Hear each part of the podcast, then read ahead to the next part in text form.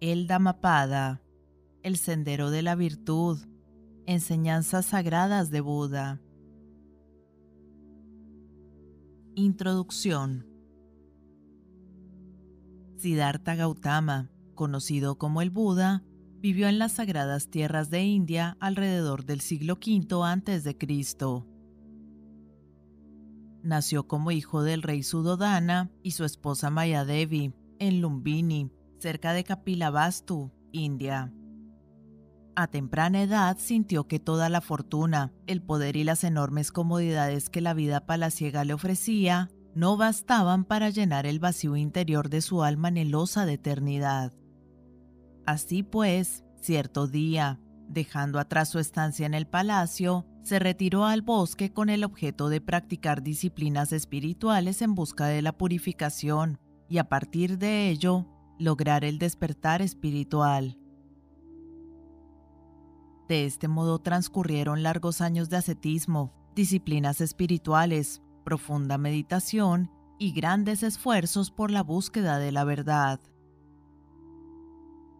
Finalmente, en un glorioso día, a los pies de una sagrada higuera, Siddhartha Gautama, el asceta, alcanzó la realización espiritual y pasó a ser conocido como el Buda, el iluminado, el misericordioso maestro que brindaría sabiduría y solaz espiritual a millones de almas en los siglos que le seguirían. Desde ese momento, el Buda predicó su doctrina espiritual a sus discípulos, a través de los cuales su mensaje de amor y comprensión se difundió por el mundo entero, llegando hasta nosotros en nuestros días. Siddhartha Gautama, el Buda, abandonó su cuerpo físico para ingresar en el nirvana, estado de suprema beatitud, a la avanzada edad de 80 años, en la ciudad de Kushinara, en el día de la luna llena del mes de mayo, fecha triplemente sagrada puesto que coincide con el día de su nacimiento y también con el día de su iluminación espiritual. Podemos decir que el mensaje espiritual de Buda gira en torno a la compasión, la benevolencia, el amor hacia todas las criaturas y la comprensión. Todo lo cual marcha unido a un fervoroso anhelo de alcanzar el estado de despertar espiritual o iluminación llamado nirvana, lo cual, en esencia, es lo que en otras religiones recibe el nombre de unión con Dios o liberación. Ese supremo estado, que ha sido el objeto de la vida de innumerables sabios y santos de las más diversas tradiciones y filosofías a lo largo y ancho del mundo, es el mismo al que nos conducen las enseñanzas de Buda. Si bien su doctrina es extensa, podemos intentar resumirla mencionando algunas de sus enseñanzas fundamentales. Las cuatro nobles verdades. Nos dice Buda que este mundo en el cual vivimos posee una dolorosa característica, su impermanencia. Todo en él cambia y se diluye como arena seca entre las palmas de nuestras manos. No es posible retenerlo, porque el paso del tiempo es inexorable y afecta por igual a todas las criaturas. Esta es llamada la primera noble verdad, la existencia del dolor. Seguidamente, Buda nos dice que ese dolor del cual nos habla posee una causa bien definida, el deseo. Es debido a que el hombre se halla preso de innumerables deseos que pasa por una larga agonía. El hombre sufre cuando desea algo que no tiene. Cuando logra poseerlo, sufre para conservarlo. Y cuando lo pierde, sufre. Así, Buda nos enseña que la causa del dolor es el deseo de felicidad personal, nacida de los apegos del ego. Esta es llamada la segunda noble verdad, la causa del dolor, que es el deseo. Se pregunta Buda luego, ¿cómo puede cesar ese dolor? Para que el dolor desaparezca, nos dice, debe extinguirse ese quemante deseo que aprisiona al hombre. Esta es llamada la tercera noble verdad, la cesación del dolor que surge de la extinción del deseo. Finalmente nos indica cuál es el fin de la existencia humana, que consiste en la emancipación de ese dolor y la obtención de la bienaventuranza suprema. De este modo surge la cuarta noble verdad, el camino que nos conduce a la liberación del dolor. Buda nos da un método compuesto por disciplinas espirituales para ayudar al logro de esta sagrada cuarta noble verdad. El mismo es llamado el noble octuple sendero. El noble octuple sendero. Este sagrado camino espiritual se haya conformado por las siguientes disciplinas. 1.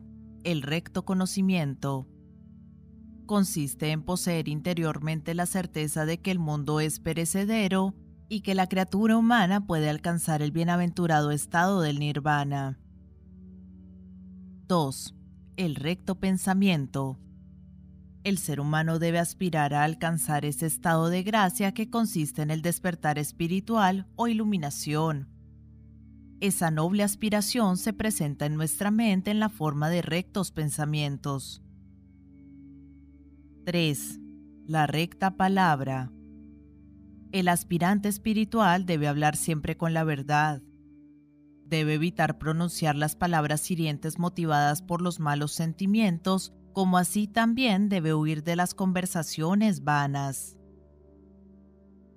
4. La recta acción. Se debe actuar conforme a nuestra aspiración espiritual no debe haber discrepancia entre el pensamiento, la palabra y el acto de un hombre que va en búsqueda de la verdad. Se debe actuar rectamente en todo momento, con pureza de corazón. 5. Los rectos medios de vida. La modalidad de nuestra vida no debe oponerse a nuestro anhelo por lo espiritual. No debemos dañar ni herir a otras criaturas. 6. El recto esfuerzo. Nada se logra sin esfuerzo. Así también, para progresar espiritualmente, debemos esforzarnos por ser mejores cada día. Debemos ser más compasivos y comprensivos, lo cual ha de otorgar pureza a nuestra mente y corazón. 7. Recta atención. Debemos aprender a controlar nuestra propia mente, evitar que ella salga a vagabundear por los mil y un caminos del mundo que nos alejan del sendero hacia la iluminación. 8. Recta meditación. El hombre que busca la iluminación ha de posar su mente y su corazón en el reino de la paz interior, el cual es la antesala del nirvana. Todas estas enseñanzas no son sino el sendero espiritual brindado por el Señor Buda para que los hombres puedan alcanzar el inefable nirvana.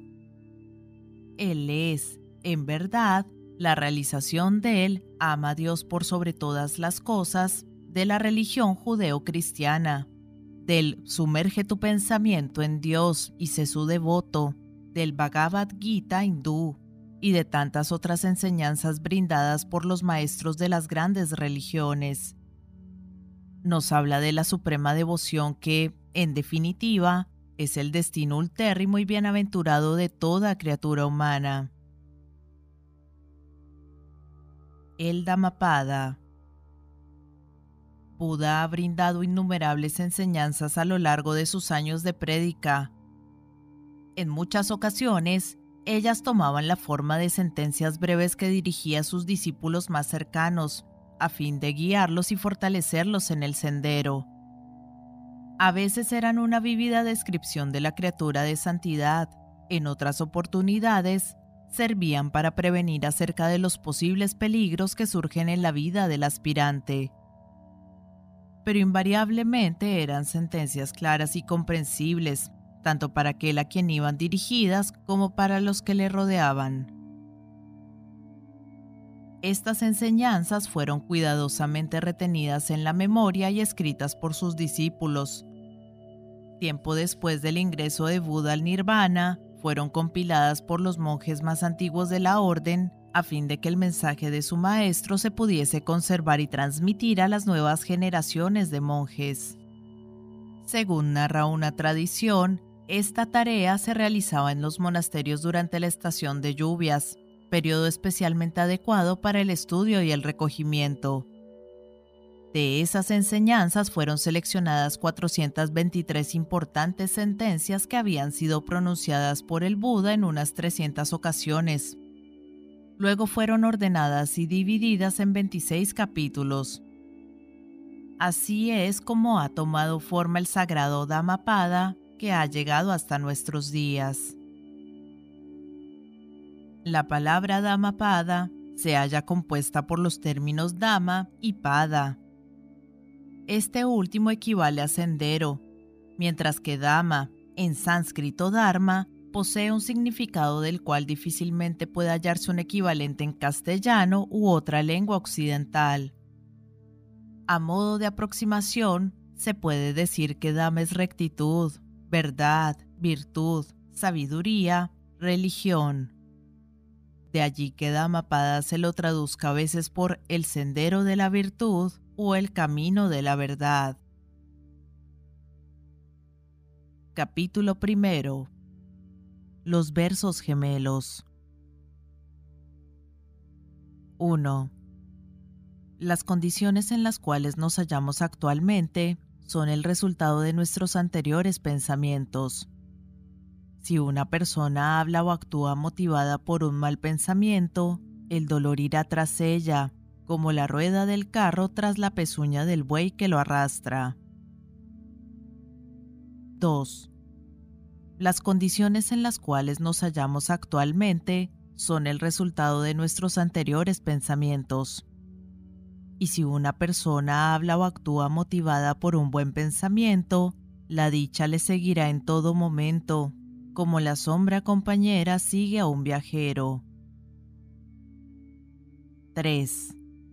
Me ha insultado, me ha herido, me ha maltratado, me ha humillado. El que piensa así nunca podrá dejar de odiar. 4 me ha insultado, me ha herido, me ha maltratado, me ha humillado. El que ha dejado de pensar así ya ha cesado de odiar. 5. El odio no cesa con el odio, el odio cesa con el amor. Esta es una ley muy antigua. 6. Quienes ignoran que el odio los lleva a su propia destrucción, se sumergen en el error. Pero quienes esto saben, evitan que la semilla del odio se desarrolle en su corazón. 7. El que se ocupa únicamente de la búsqueda del placer, el que vive sin controlar sus sentidos, que come sin moderación, que es perezoso e inactivo, pierde su energía y Mara le arrastra. Como al árbol sin raíz lo derriba fácilmente el viento. 8. El que no se regocija en el placer, el que vive controlando sus sentidos, que come con moderación, que está lleno de fe y es activo, acrecienta su energía y Mara no le aniquilará, como el viento no es capaz de derribar a la inconmovible montaña. 9. Quien porta la túnica amarilla del monje, pero no posee autocontrol y falta a la verdad, es indigno de vestirla. 10. El que es puro, que cultiva las virtudes, que posee autocontrol y es fiel a la verdad, ese es digno de vestir la túnica del monje. 11. Los que en la realidad ven la ilusión y en la ilusión ven la realidad, se entregan a bajos pensamientos y jamás alcanzan la verdad. 12. Pero los que en la realidad ven la realidad y en la ilusión ven la ilusión, se entregan a elevados pensamientos y son capaces de alcanzar la verdad. 13. Así como en la casa mal techada penetra la lluvia, así en la mente inquieta penetran las pasiones. 14. Y así como en la casa bien techada no penetra la lluvia, así en la mente serena del que cultiva la meditación no penetran las pasiones. 15. El que actúa motivado por una mala intención sufre en este mundo y en el mundo del más allá. La impureza de sus actos aflige y apesadumbra a su corazón. 16. El devoto que lleva una vida religiosa es feliz en este mundo y en el mundo del más allá. La pureza de sus obras deleita y regocija a su corazón. 17. El que actúa mal sufre en este mundo y en el mundo del más allá. He hecho el mal, piensa, y sufre y se acongoja. Y mayor es su dolor cuanto más avanza en el camino errado.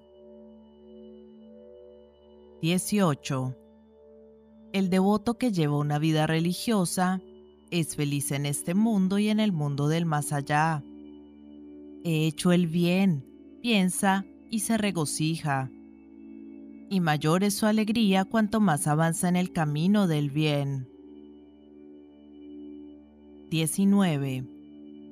Alguien que recita todos los textos sagrados, pero no actúa de acuerdo a ellos, es como un pastor que cuenta las vacas ajenas. No obtendrá los frutos de una vida de santidad. 20. El devoto que sigue los mandamientos de los textos sagrados, aunque no recite más que un versículo, si es ecuánime, compasivo, benévolo, carente de odio y sin envidia, ese obtendrá los frutos de una vida de santidad.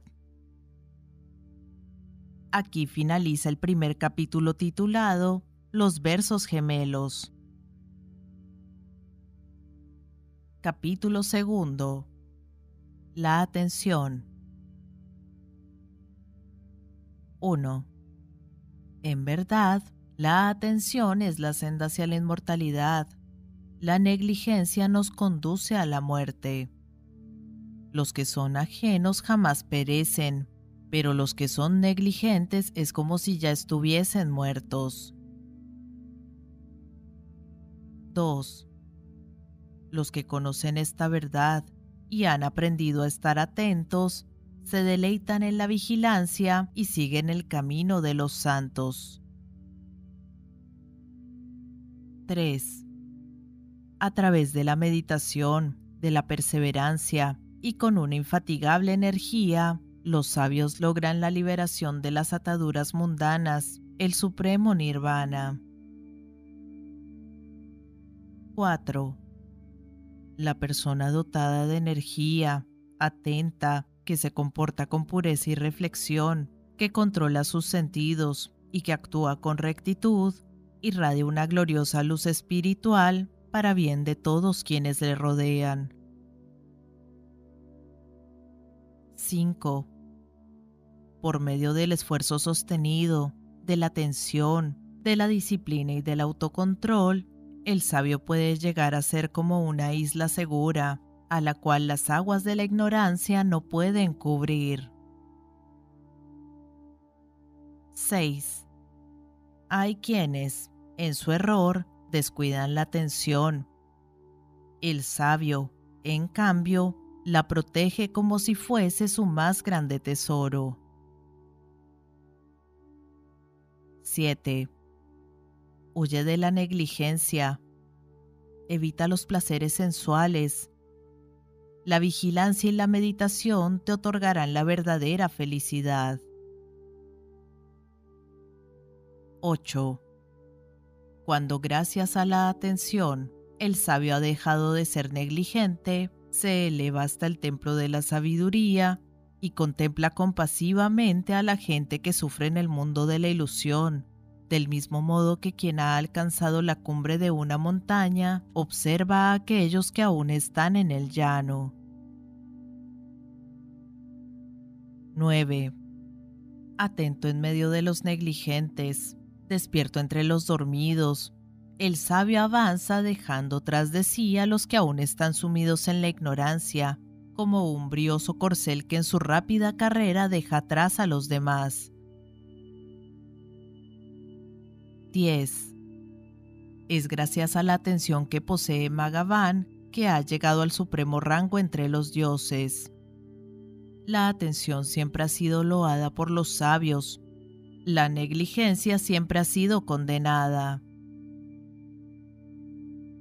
11.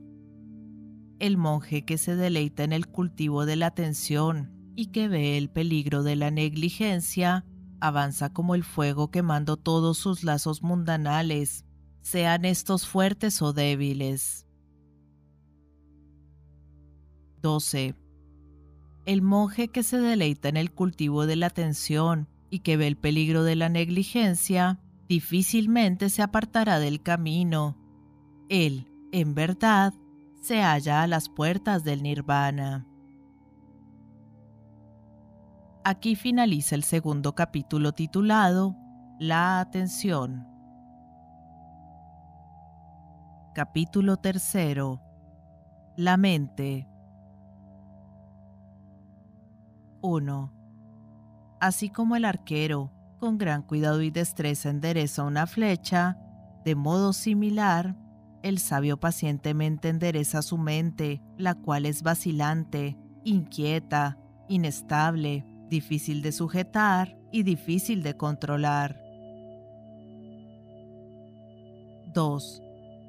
Así como el pez, cuando es sacado del agua, salta y se mueve convulsivamente, así también la mente se mueve con una gran agitación cuando se la trata de sustraer del dominio de las pasiones.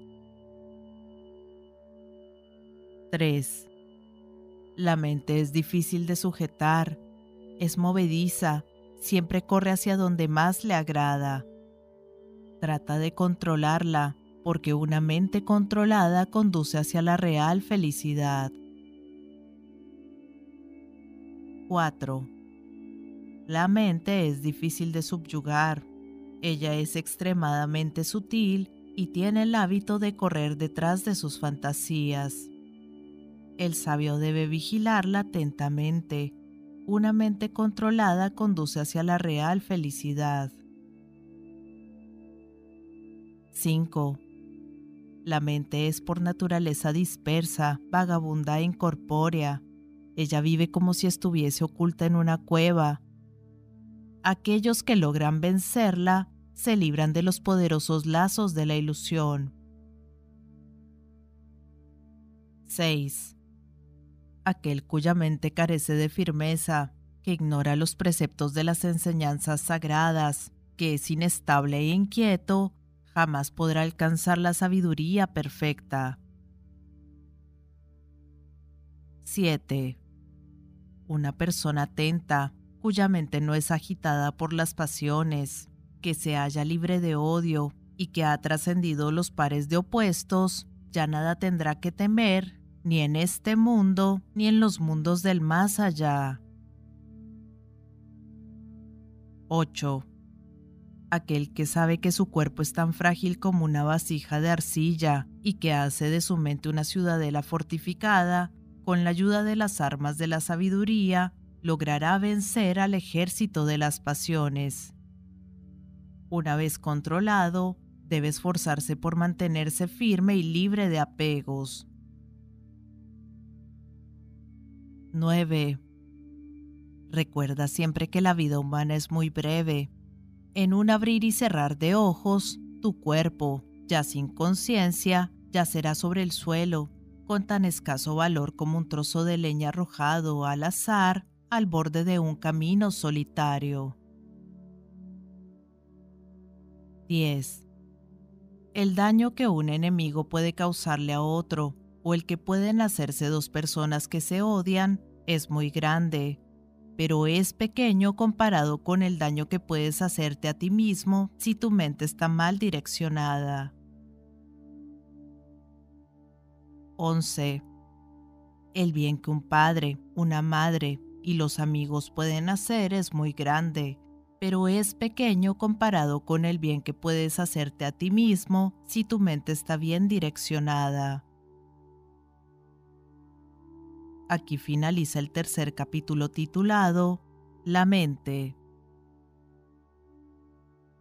Capítulo cuarto. Las flores.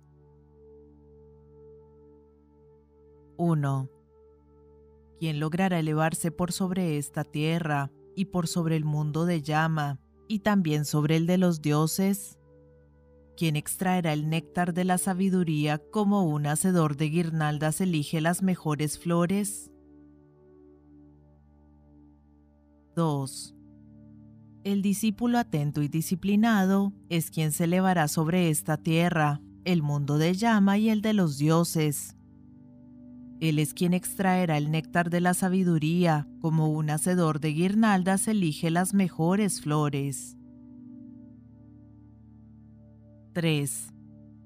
El que descubre que este cuerpo no tiene mayor consistencia que una espuma y cuya naturaleza es similar a la de un espejismo, Debe quitar pacientemente de su corazón las espinas de las pasiones sensuales, y así logrará elevarse victorioso por sobre el reino de la muerte. 4. Aquel que en este mundo solo recoge las flores de los placeres sensibles y cuya mente se haya distraída, será inexorablemente arrastrado por la muerte al igual que una gran inundación arrastra a un pueblo cuyos habitantes se hayan entregados al sueño. 5. Y quien solo recoge las flores de los placeres sensibles, que es insaciable en sus goces, y cuya mente se halla distraída, a ese el destructor le somete a su poder. 6. Como la abeja, que sin dañar las flores, ni su color ni su perfume, tan solo recoge el néctar que hay en ellas. De igual modo el sabio pasa con gran cuidado y vigilancia por este mundo.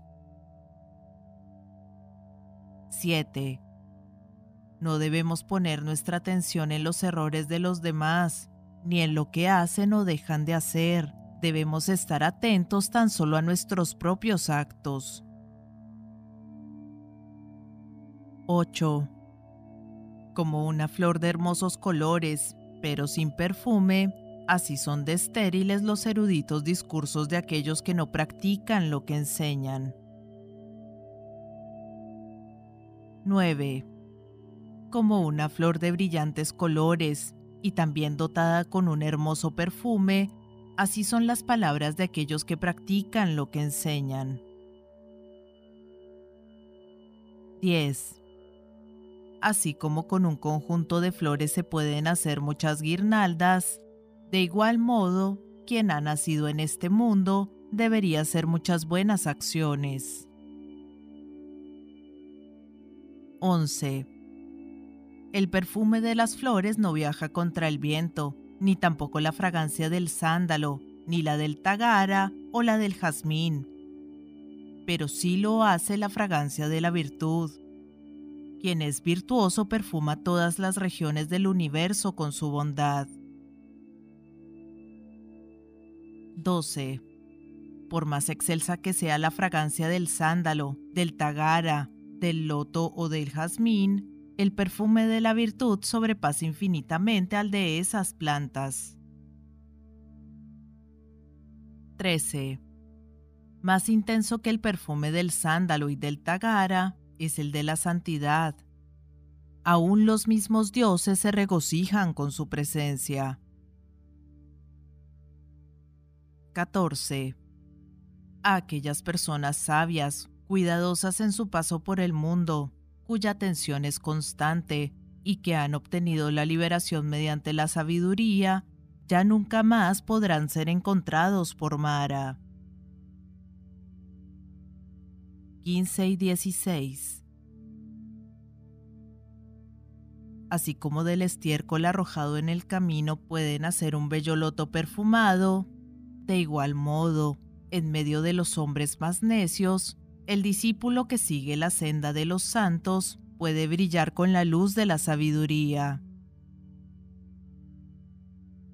Aquí finaliza el cuarto capítulo titulado Las flores. Capítulo quinto. El necio. 1. Larga se hace la noche para el que debe permanecer en vigilia. Largo el camino para el viajero cansado. Y también larga es la sucesión de las existencias para los que no conocen la verdad. 2. En la senda de la vida, si el discípulo no encuentra a alguien mejor que él, o por lo menos igual, es preferible que realice el viaje en soledad. Los necios nunca son buenas compañías. 3. Estos son mis hijos, estas son mis riquezas. Tales son las palabras que continuamente pronuncia el necio.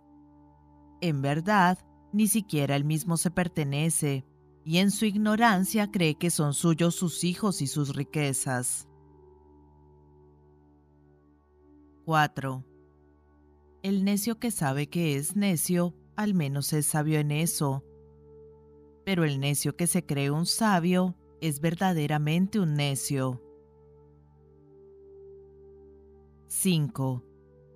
Un necio puede pasar toda su vida en la compañía de un sabio y aún así no podrá comprender la verdad, del mismo modo en que la cuchara no gusta la salsa que recoge. 6.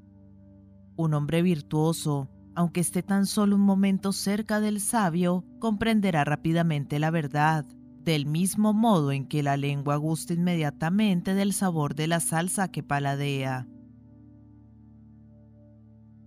7.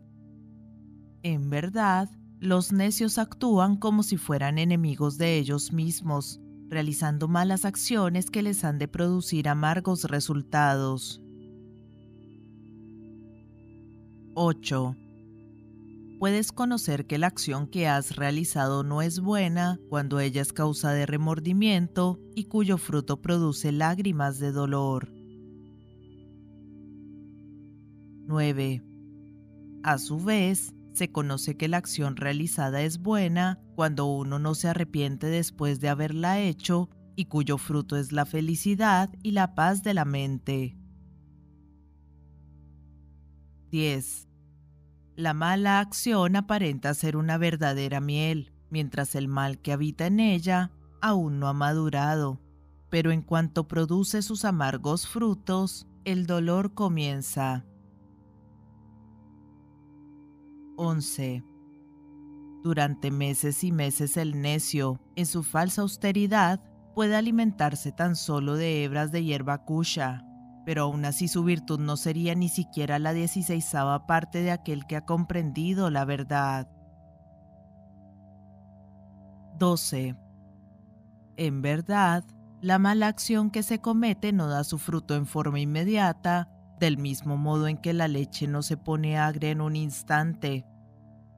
Así como el fuego cubierto de ceniza sigue ardiendo, de igual modo, la mala acción cometida permanece activa y persigue al necio hasta alcanzarlo. 13. El necio a veces adquiere conocimiento y fama, ello será causa de su completa ruina porque ese conocimiento y fama contribuirán a tornarlo más necio aún. 14. Se puede distinguir a un necio rápidamente porque siempre desea tener una reputación inmerecida, gozar de autoridad para su propio beneficio y ser alabado por los hombres. 15. Que todos me admiren, que me elogien y me enaltezcan, que me obedezcan en todo. He aquí cómo piensa el necio, y sus deseos, así como también su orgullo, crecen sin cesar. 16. Una cosa es la persecución de las riquezas y otra muy distinta es la búsqueda del nirvana. He aquí cómo piensa el monje, el discípulo de Buda, y él no corre tras los bienes del mundo, sino que pacientemente cultiva el desapego.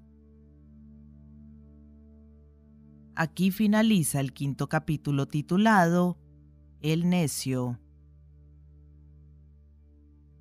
Capítulo sexto. El sabio. 1.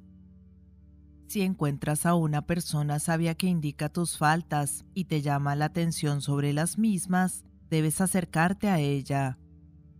En su compañía todo será para bien y avanzarás en el sendero espiritual. 2.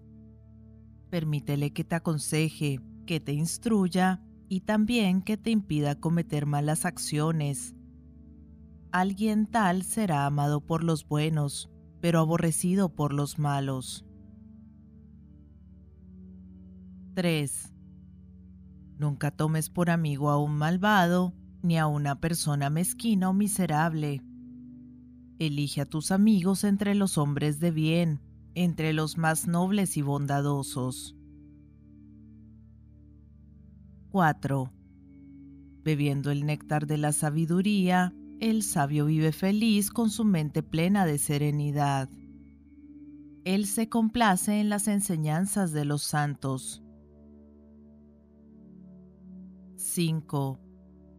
Los constructores de acueductos conducen el agua, los arqueros enderezan las flechas y los carpinteros labran la madera.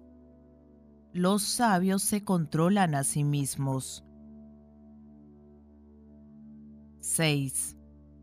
Así como una roca firme no es movida por la fuerza del viento, de igual modo, el sabio permanece imperturbable ante el elogio y el vituperio. 7. Como un lago profundo, que es cristalino y tranquilo, así se torna el sabio, sereno y pleno de paz, al escuchar las enseñanzas sagradas. 8. Donde quiera que van los sabios, la paz va con ellos. Habiéndose despegado de todas las cosas, ya no buscan el placer sensorio, ya sea que la dicha los visite o sean presas del dolor, no muestran por ello ni exaltación ni abatimiento. 9. Cuando ya se ha abandonado todo deseo de tener hijos, riquezas y poder, y no se antepone el propio interés al de la justicia, solamente entonces se puede ser virtuoso, sabio y recto. 10. Muy pocos hombres cruzan hasta la otra orilla.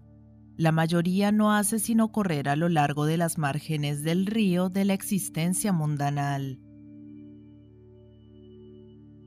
11 el sabio que actúa rectamente y de acuerdo con las enseñanzas sagradas, deja atrás el reino de las pasiones y alcanza el supremo nirvana.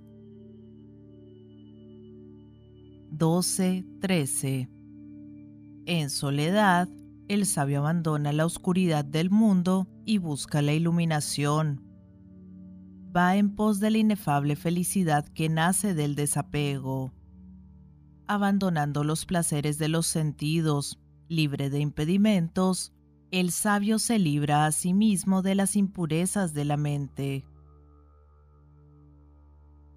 14.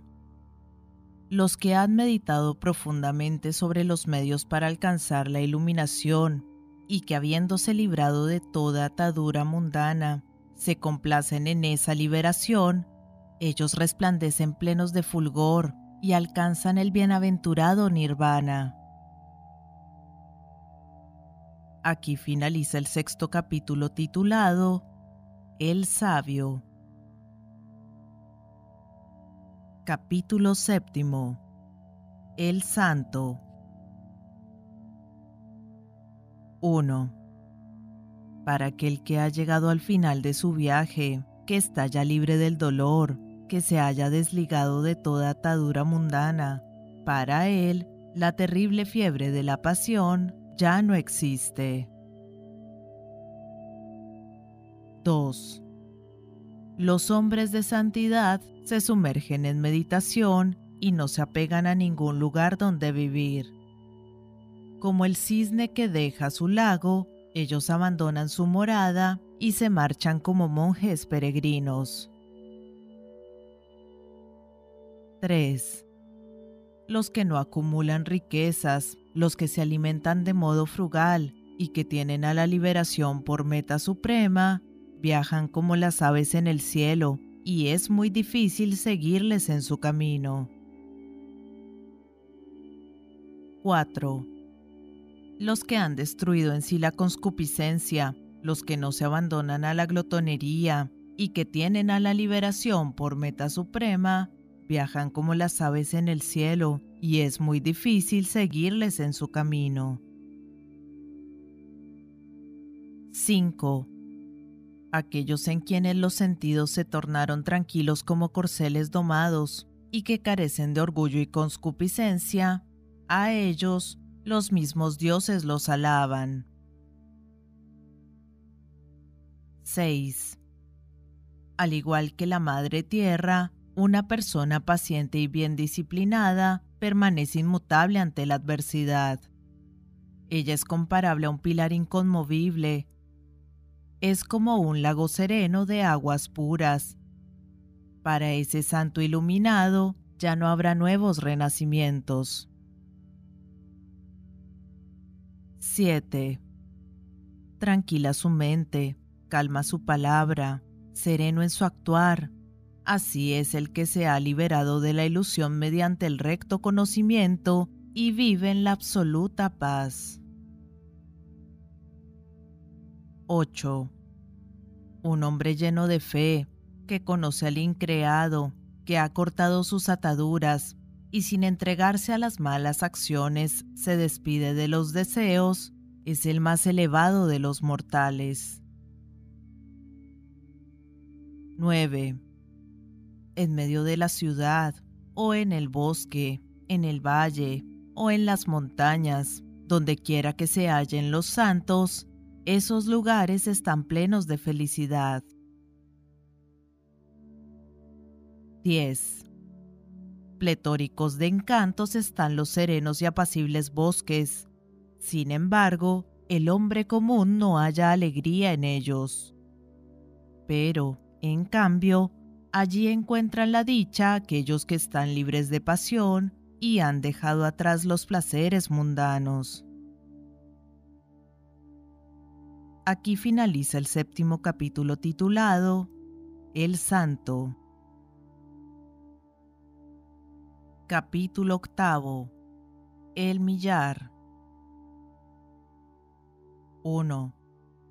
Mejor que mil discursos de palabras sin sentido es una sola palabra si ella lleva paz al corazón del que la escucha. 2. Mejor que mil versos de palabras sin sentido es un solo verso, si él lleva serenidad al corazón del que lo escucha. 3. Mejor que cien versos de palabras sin sentido es una sola palabra de las escrituras sagradas, si ella lleva paz al corazón del que la escucha. 4. Aunque en batalla se venza un millón de hombres, aún así, la más grandiosa victoria es la del que se vence a sí mismo. 5, 6. Mejor es vencerse a sí mismo que vencer al resto del mundo. Ni un dios, ni un Gandharva, ni Mara, ni Brahma podrán convertir en derrota la victoria de aquel que se ha dominado a sí mismo y lleva una vida de serenidad. 7. Si mes tras mes una persona hiciera ofrendas a lo largo de 100 años, y otra por un instante rindiese homenaje a un sabio entregado a la meditación, valdría más ese solo homenaje que aquellos 100 años de sacrificios. 8. Si durante 100 años alguien mantuviera el fuego sagrado en el bosque y otra persona por un instante rindiese homenaje a un sabio entregado a la meditación, más valdría ese homenaje que aquellos 100 años de sacrificio. 9. Todas las ofrendas, limosnas o sacrificios que se pueden hacer durante un año entero no son más sino una ínfima parte de lo que representa honrar a un santo en meditación. 10. Cuatro cosas acrecientan a aquellos que en todo momento tienen respeto y consideración para los ancianos. El número de sus años, la belleza, la felicidad y la fuerza. 11. Mejor que 100 años de una vida inmoral y disipada es un solo día consagrado a la práctica del bien y a la meditación. 12. Mejor que 100 años de una vida ignorante y disipada es un solo día consagrado a la sabiduría y a la meditación. 13.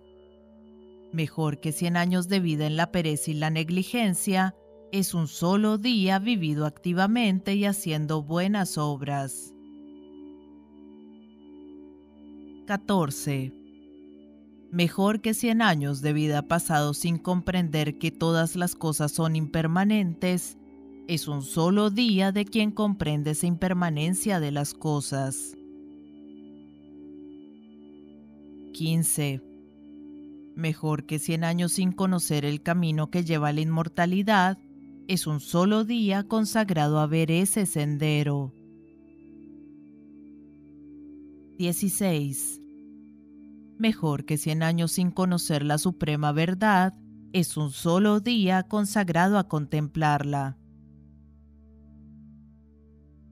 Aquí finaliza el octavo capítulo titulado El millar. Capítulo noveno. El mal.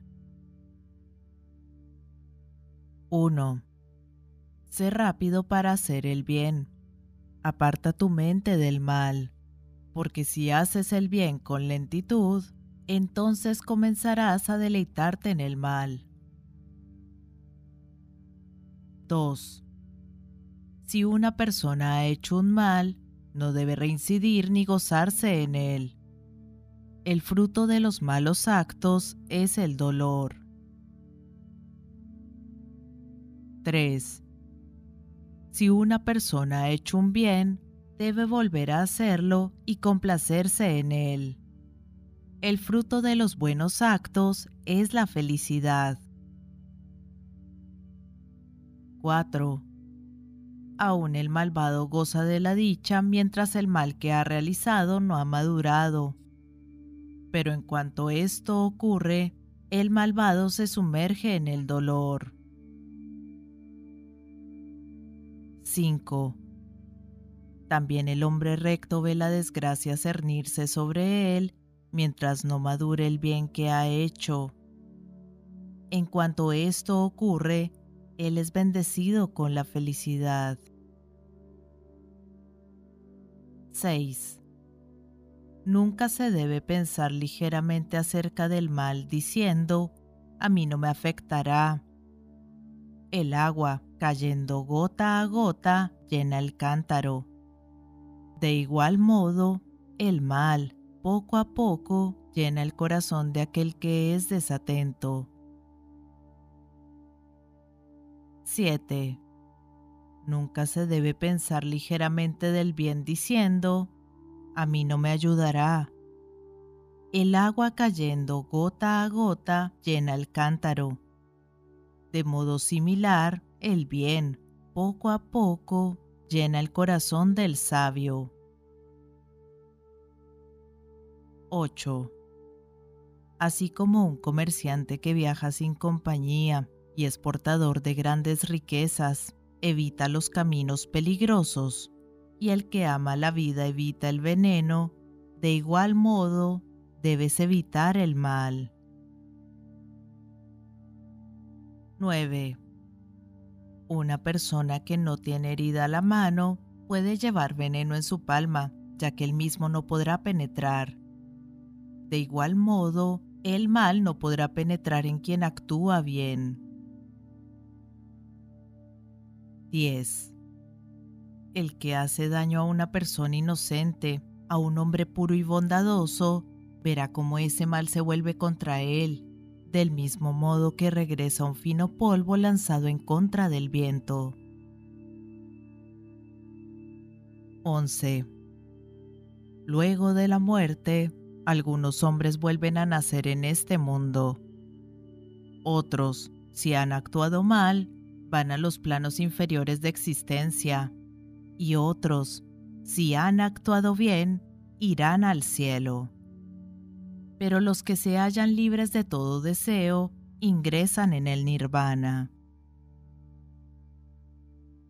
12. No hay en este mundo, ni en los cielos, ni en el mar, ni en el seno de las montañas, un lugar a donde alguien pueda escapar de las consecuencias del mal que ha cometido. 13.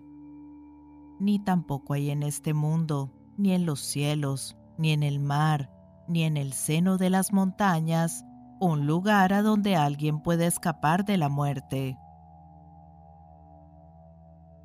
Aquí finaliza el noveno capítulo titulado El mal. Capítulo décimo. La violencia. 1. Todo el mundo tiembla ante la violencia y la muerte. Deberíamos tratar a los demás como quisiéramos ser tratados nosotros mismos. No se debería herir a nadie ni tampoco ser motivo de violencia. 2. Todo el mundo tiembla ante la violencia y a todos es querida la vida. Deberíamos tratar a los demás como quisiéramos ser tratados nosotros mismos. No se debería herir a nadie ni tampoco ser motivo de violencia. 3 aquel que, para lograr su propia felicidad, hiere a otros seres, no experimentará sino dolor en el futuro. 4. Aquel que, aunque también busque su felicidad, se cuida de no herir jamás a otros seres, experimentará suma felicidad en el futuro. 5. No debes hablar en forma agresiva a nadie, porque te responderán de igual modo y el mal que haces se volverá contra ti. El fruto de las discusiones y controversias siempre es el dolor. 6. Si tu mente se ha vuelto silenciosa, como un gong quebrado, entonces habrás alcanzado el nirvana cuando eso suceda ya no habrá cólera en tu interior. 7. Así como el pastor guía con su vara a las vacas para que vayan al establo, de igual modo, la vejez y la muerte conducen la vida de los hombres hacia su inexorable fin. 8 el fruto de los malos actos realizados por una persona la atormenta continuamente, como si un fuego abrasador la consumiese día y noche. 9. Aquel que utiliza la violencia contra una persona indefensa pronto sufrirá uno de los siguientes males. 10 a 12 caerá presa de un terrible dolor, será víctima de un desastre, sufrirá una mutilación corporal, padecerá una grave enfermedad, perderá su equilibrio mental, sufrirá el castigo de un monarca, será objeto de una terrible acusación, le sobrevendrá la muerte de sus familiares, perderá sus riquezas o un feroz incendio consumirá su morada. Luego de la disolución del cuerpo físico, tal persona morará en los planos inferiores. 13. No es la desnudez, ni los cabellos enmarañados, ni el abandono, ni el prolongado ayuno, ni la costumbre de dormir sobre el suelo, ni cubrirse el cuerpo con polvo y cenizas, ni permanecer largo tiempo arrodillado, lo que purifica al hombre que no ha logrado triunfar sobre sus pasiones. 14. Aunque una persona se vista agradablemente, si vive con el corazón lleno de paz, con las pasiones subyugadas, los sentidos controlados, si es casto, perfectamente puro y no hace daño a ningún ser, ese es un brahmin, una zeta, un monje. 15. Es difícil hallar en este mundo a una persona que, plena de modestia, nunca dé lugar a reproche alguno, como un noble corcel que no necesita del látigo para obedecer. 16. Como un vigoroso corcel que responde inmediatamente a la orden de su jinete, así debes ser atento y hallarte pleno de energía. Mediante la fe, la virtud, el esfuerzo constante, la concentración, el conocimiento de la verdad, la perfección en la sabiduría, la rectitud en la conducta y la perseverancia, puedes sobreponerte al gran dolor de la existencia mundanal. 17.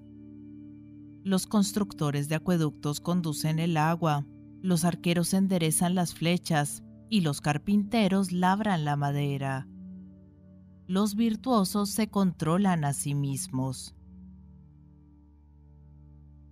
Aquí finaliza el décimo capítulo titulado La violencia.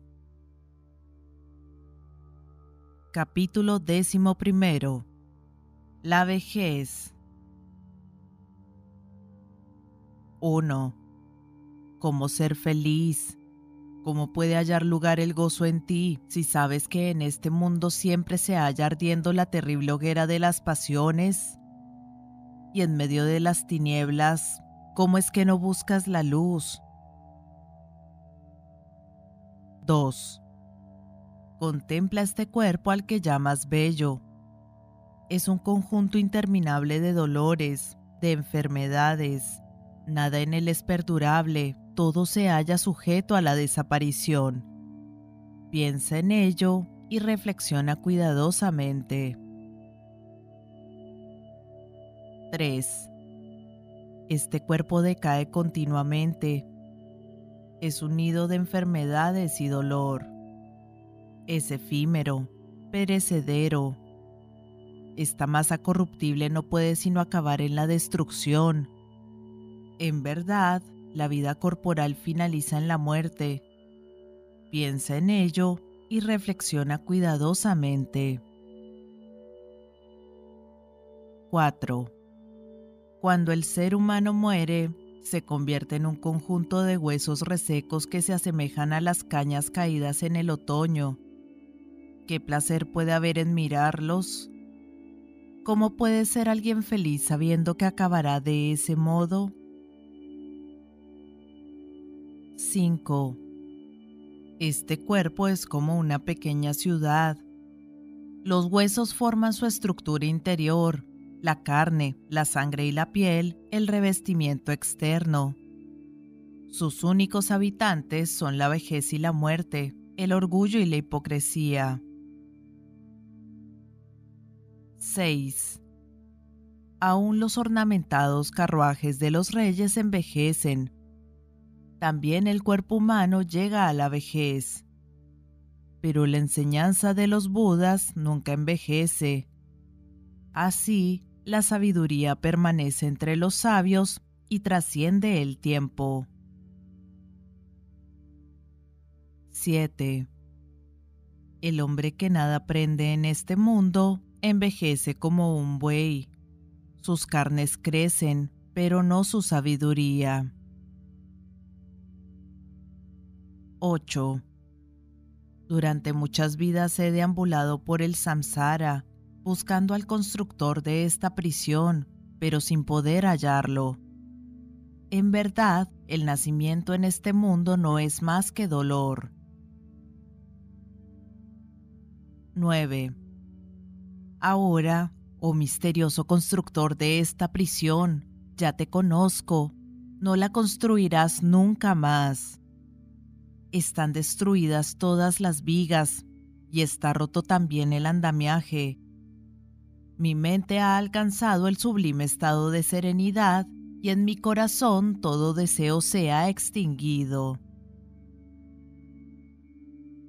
10. Los que no han llevado una vida de santidad, los que durante su juventud no adquirieron este precioso tesoro, esos perecen como viejas garzas al borde de un lago sin peces.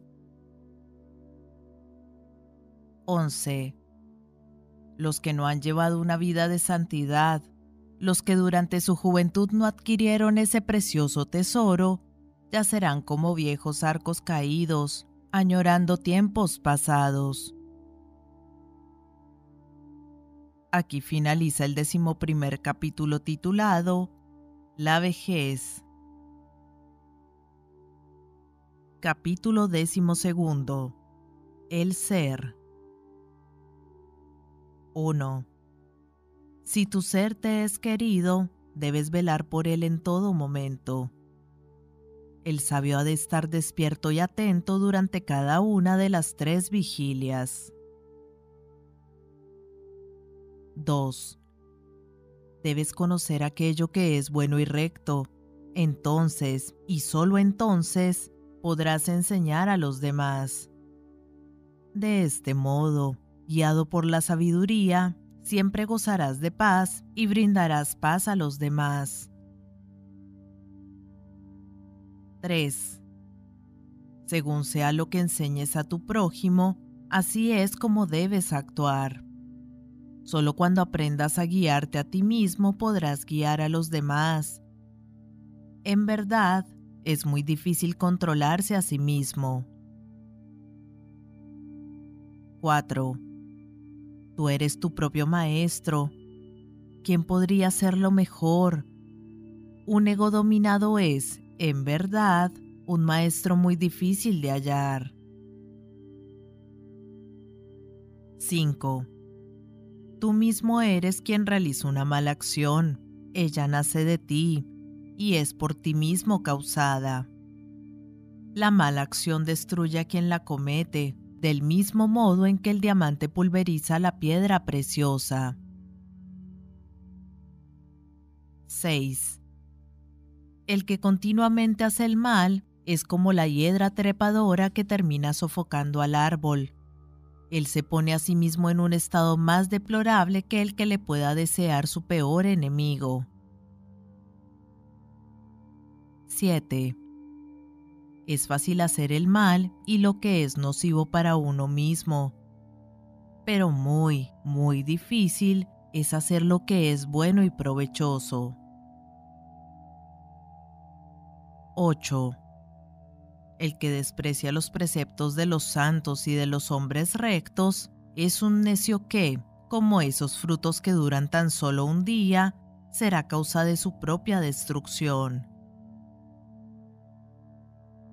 9.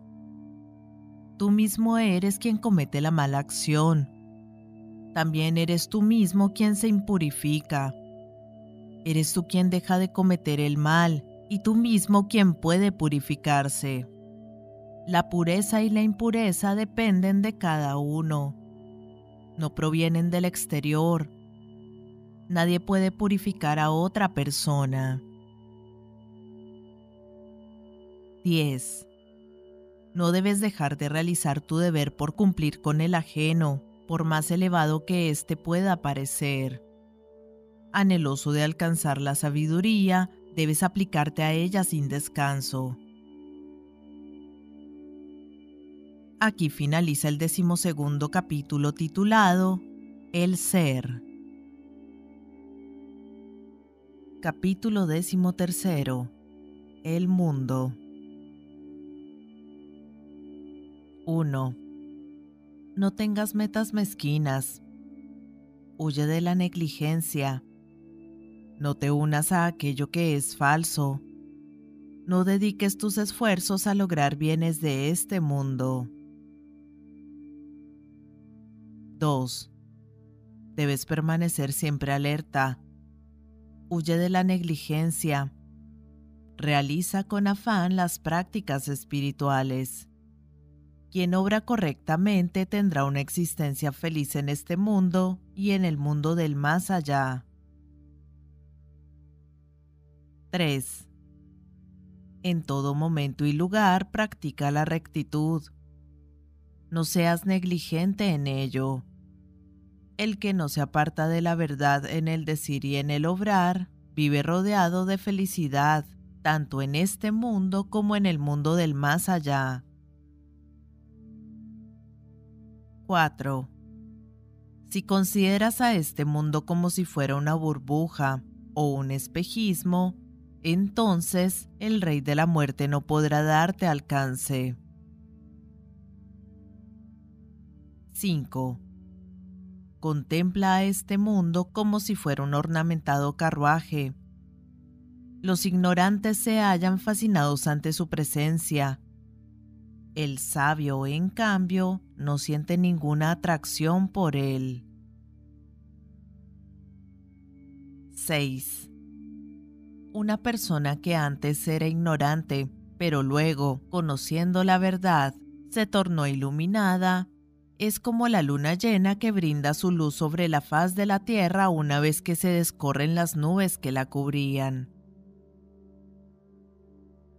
7 una persona que, mediante sus buenas acciones, logró purificarse de todo el mal que antes había cometido, es como la luna llena que brinda su luz sobre la faz de la tierra una vez se descorren las nubes que la cubrían.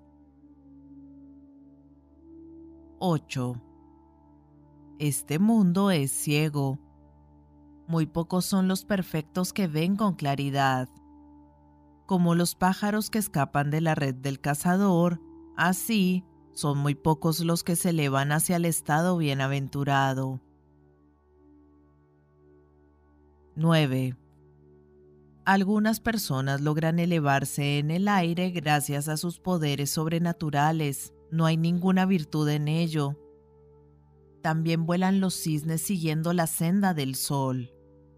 El sabio, en cambio, se eleva por sobre el plano de este mundo, y así es capaz de vencer a las poderosas huestes de Mara, la gran ilusión. 10. Nadie hay que haya caído tan bajo como el que miente, porque él ha transgredido la ley de la verdad. No hay mal que el mentiroso no cometa. Él es indiferente a todo lo que es elevado. 11. Los míseros y mezquinos jamás llegarán a los mundos elevados. Ellos critican la generosidad. El sabio, en cambio, se regocija dando. Él alcanzará la felicidad en esta tierra y en los mundos superiores.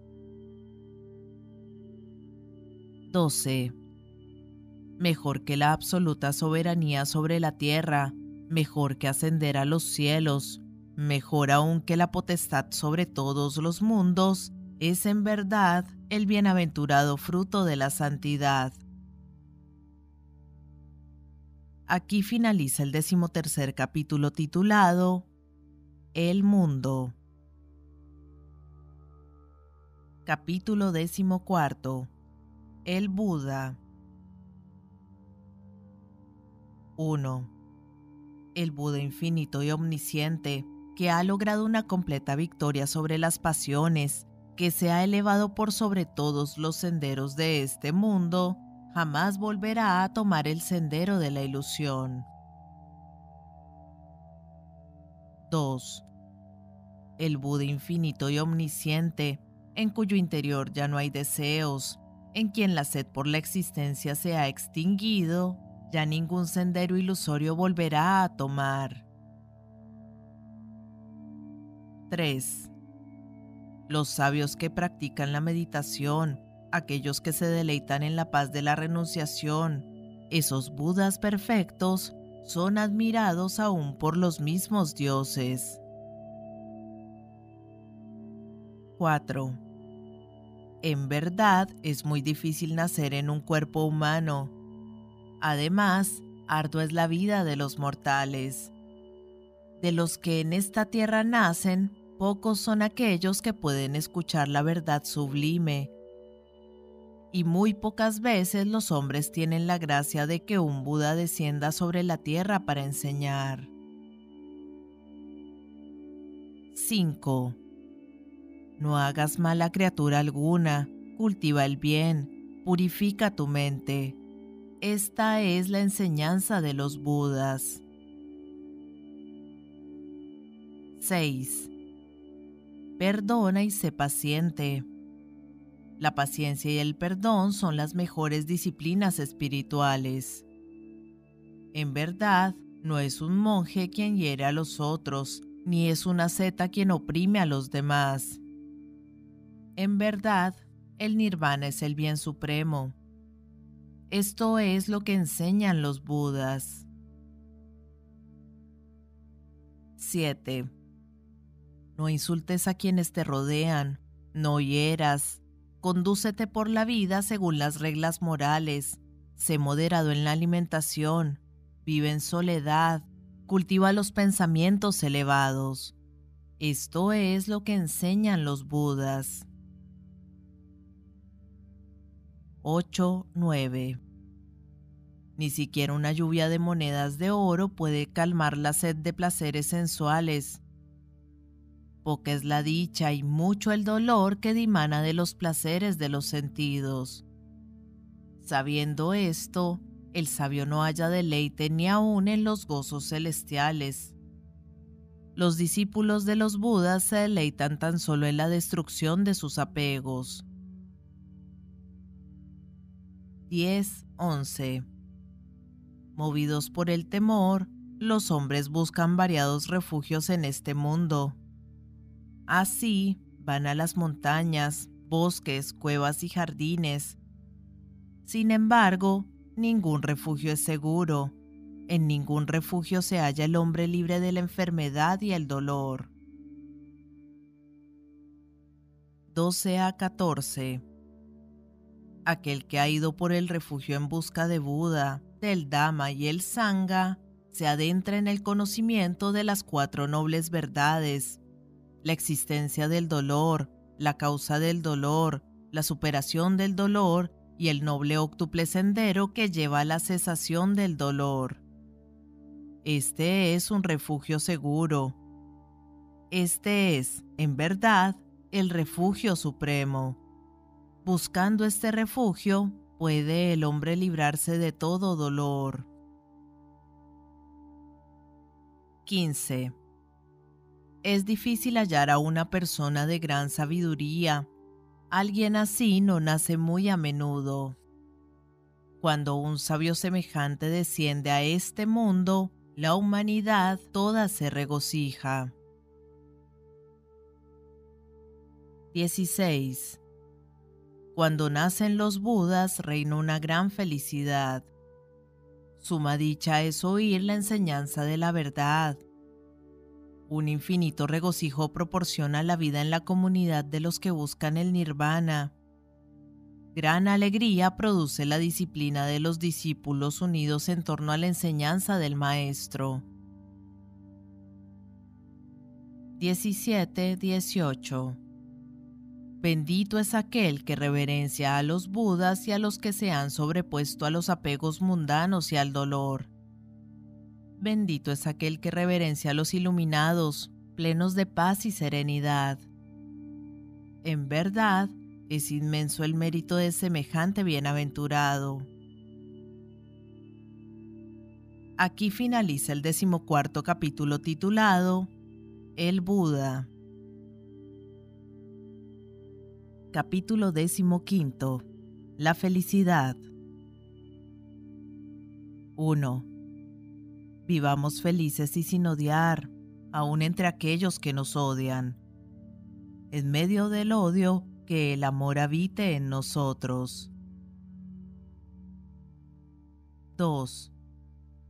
Vivamos felices y saludables, aun entre aquellos que se hallan enfermos de pasión en medio de la enfermedad de la pasión, que la salud espiritual resida en nosotros.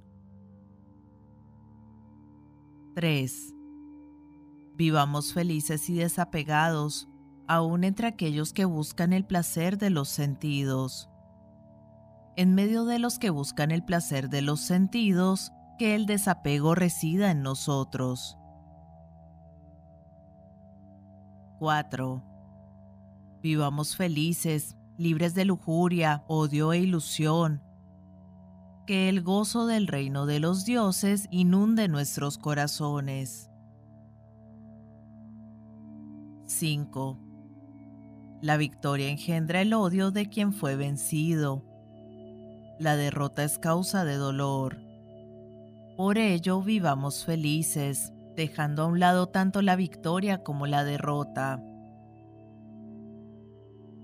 6. Ningún fuego es tan abrasador como la lujuria. Ningún crimen es más terrible que el odio. Ninguna enfermedad es más dolorosa que la vida en este cuerpo físico. Y ninguna bienaventuranza es tan grande como la paz del nirvana. 7. El hambre es la mayor de las dolencias. Estar presos en un cuerpo es la mayor enfermedad. Conociendo esta verdad, busca el nirvana, la bienaventuranza suprema. 8. La salud espiritual es el mayor de los bienes. El contentamiento es la mayor de las riquezas. La fidelidad el mejor de los amigos y el nirvana es la bienaventuranza suprema. 9. Habiendo conocido la paz que dimana de la vida en soledad y quietud, libre ya de toda angustia y atadura, se inmerge el sabio en la bienaventuranza del nirvana. 10. La visión de los santos llena de felicidad a los seres humanos su compañía es siempre auspiciosa. Si te apartas de aquellos que tienen bajas tendencias, podrás, poco a poco, llegar a la paz interior. 11. Si eliges por compañero a una persona de mente impura, sufrirás constantemente. Si te reúnes con personas mundanas, sufrirás como si tuvieras frente a ti a tu peor enemigo. La alegría nace de la asociación con los santos. 12. Por lo tanto, debes asociarte con las personas de mente pura, sabias, versadas en el conocimiento sagrado, libres de apegos, anhelosas de hacer el bien y carentes de pasiones. Debes seguir a tales almas del mismo modo en que la luna sigue la senda de las estrellas. Aquí finaliza el decimoquinto capítulo titulado La felicidad. Capítulo decimosexto. El apego. 1 aquel que se entrega a la búsqueda de placeres y no al desarrollo espiritual, y llevando una vida llena de apegos mundanos, abandona el sendero recto, esa persona, finalmente, terminará envidiando al que se dedicó al recogimiento y a la meditación. 2. No debes apegarte a lo que es agradable, ni tampoco huir de lo desagradable ni debes posar tu mente en lo que amas, ni tampoco apartarla de lo que aborreces, porque ambos son causa de dolor. 3. No debes apegarte a nada, porque la separación de lo que es querido causa dolor. Las ataduras no existen para aquellos que no aman ni aborrecen. 4. Del placer nace el dolor, y también del placer nace el temor. Para aquel que no se regocija en el placer no existe el dolor, y mucho menos el temor. 5. Del apego nace el dolor, y también del apego nace el temor. Para aquel que se haya completamente libre de apegos no existe el dolor, y mucho menos el temor. 6. Del deseo nace el dolor, y también del deseo nace el temor. Para aquel que se haya libre de deseos no existe el dolor, y mucho menos el temor. 7. De la concupiscencia nace el dolor, y también de la concupiscencia nace el temor. Para aquel que se haya libre de la concupiscencia no existe el dolor, y mucho menos el temor. 8. De la pasión nace el dolor, y también de la pasión nace el temor. Para aquel que se halla completamente libre de pasiones, no existe el dolor, y mucho menos el temor. 9. Aquel que es perfecto en virtud y que se entrega a la meditación, que se haya establecido en el sendero espiritual, que siempre dice la verdad y que jamás evita hacer lo que debe, ese es amado por todos. 10. Aquel que ha desarrollado un profundo anhelo por alcanzar el nirvana, cuya mente se halla embebida de pensamientos sobre la santidad, que no está atado por lazos materiales, alguien tal es llamado el que ya no regresa. 11.12 Cuando, después de haber estado ausente un largo tiempo, una persona regresa a su hogar, es recibida afectuosamente por parientes y amigos. De igual modo, los buenos actos realizados en este mundo reciben con amor al hombre virtuoso cuando llega a los mundos superiores. Aquí finaliza el decimosexto capítulo titulado El apego. Capítulo decimoséptimo. La cólera. 1. Siempre debes evitar que la cólera se apodere de ti. Despójate del orgullo y corta tus ataduras mundanas. El sufrimiento no tocará a aquel que no se apega a su cuerpo ni a su mente y es desapasionado. 2.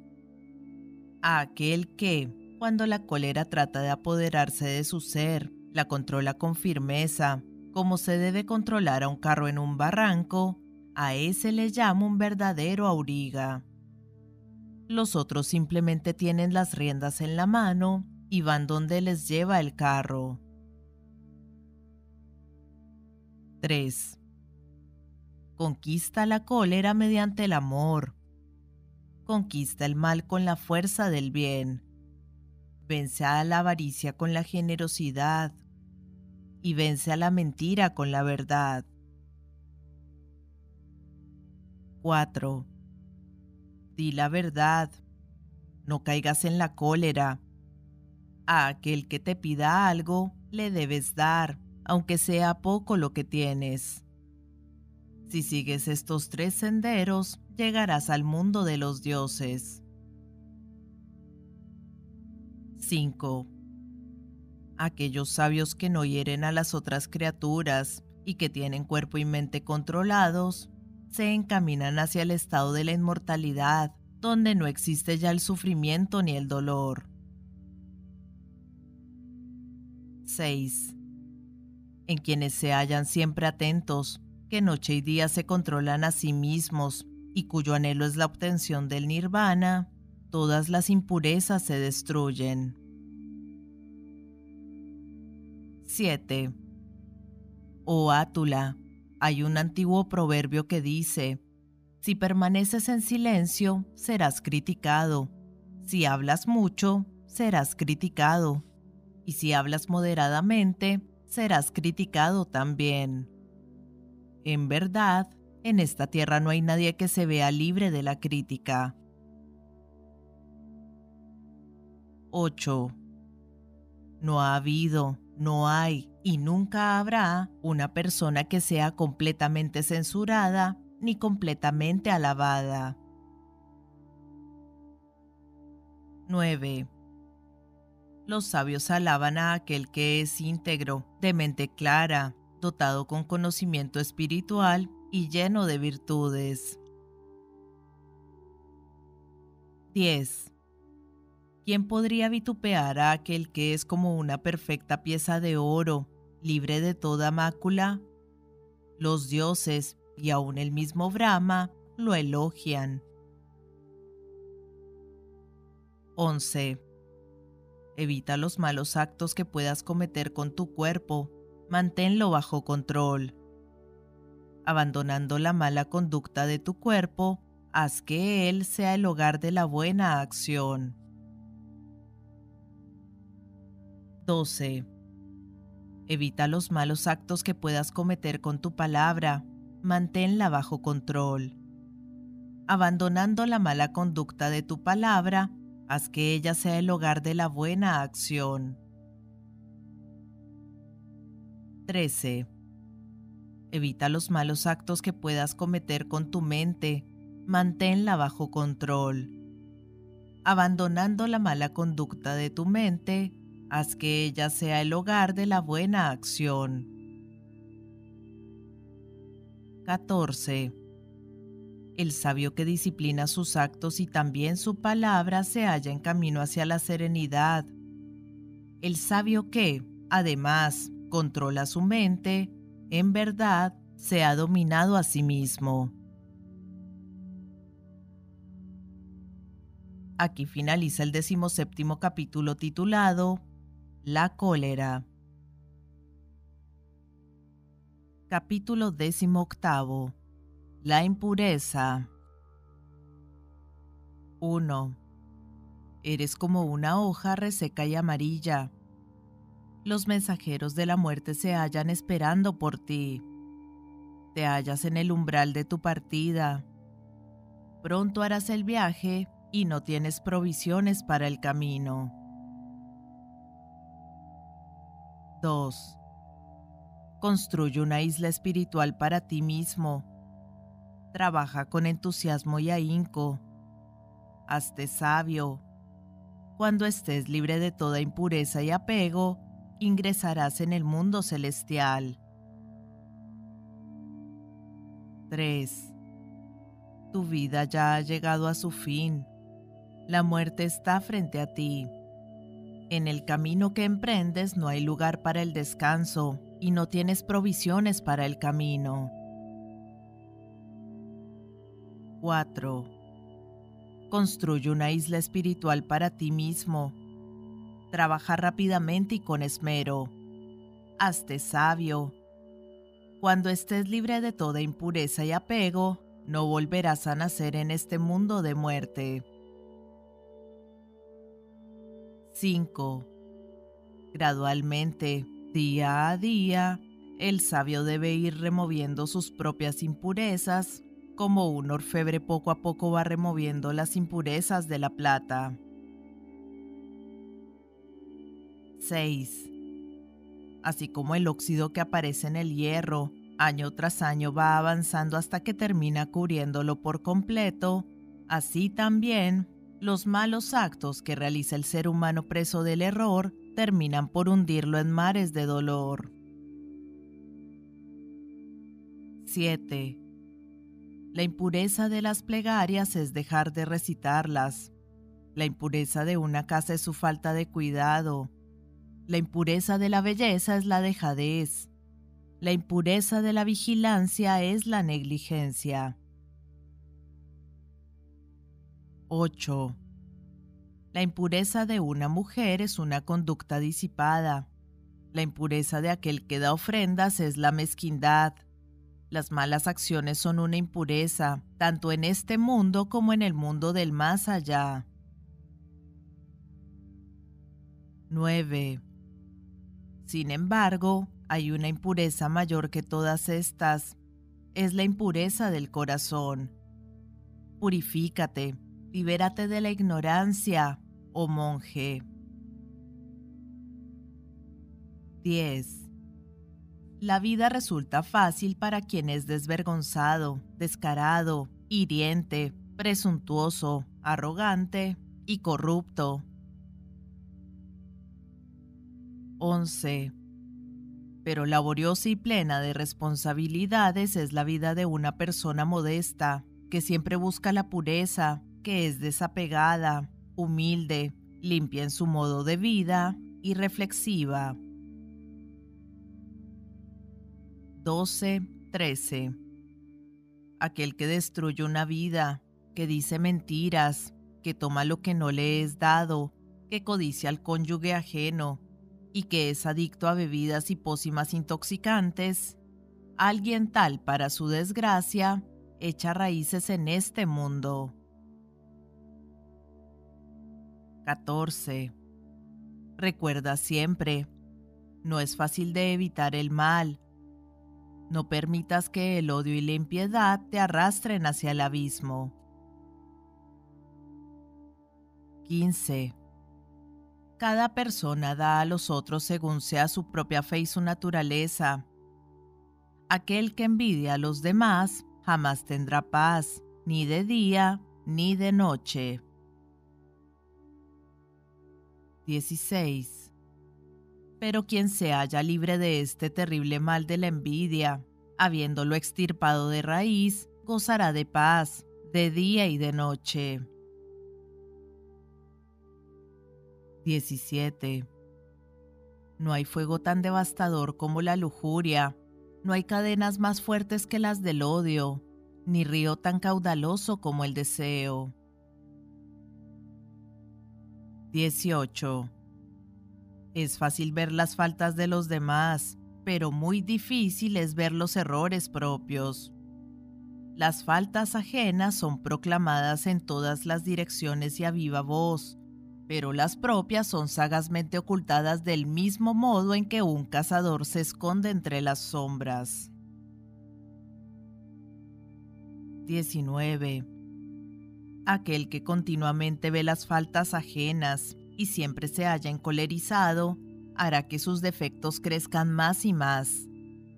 Él se halla muy lejos de librarse de tales impedimentos. 20. En el camino del cielo no se dejan rastros. No es por el aspecto exterior que se pueda juzgar a un santo, la humanidad se deleita en los deseos. Los budas se hallan libres de deseos.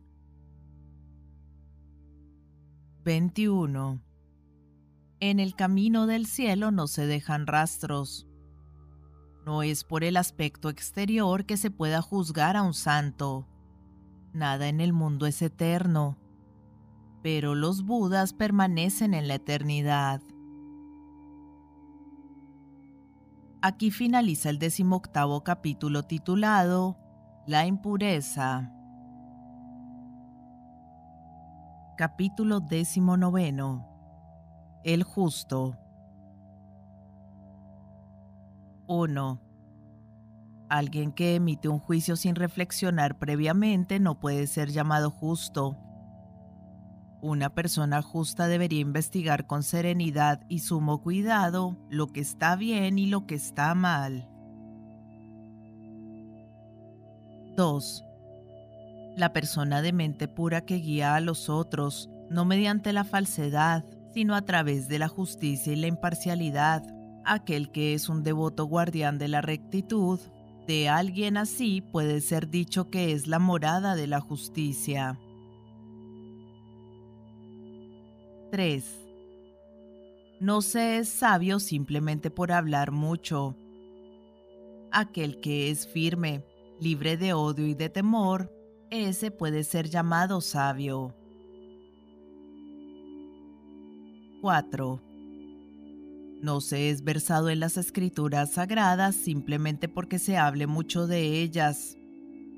Aquel que las conozca en su esencia, que las lleve en su corazón, y que no las contradiga con sus actos, ese, en verdad, se haya versado en las escrituras.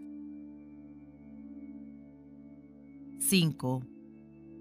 No se es un anciano simplemente porque los cabellos se hayan tornado grises. Alguien semejante, si no adquirió sabiduría, tan solo es avanzado en edad.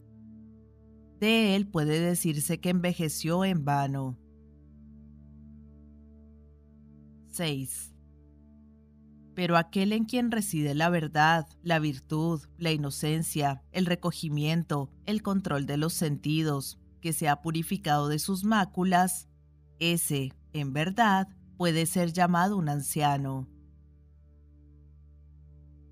7. La mera elocuencia, facilidad de palabra y una presencia ostentosa no hacen que una persona sea digna de reverencia si en su interior existen la envidia, el egoísmo y la mentira. 8 pero aquel en quien estos defectos han sido extinguidos, esa persona libre de odio, es en verdad digna de reverencia. 9. Una persona indisciplinada y que dice mentiras no puede transformarse en monje simplemente por el hecho de que se afeite su cabeza. ¿Cómo podría alguien que se haya lleno de deseos y avaricia ser un monje? 10.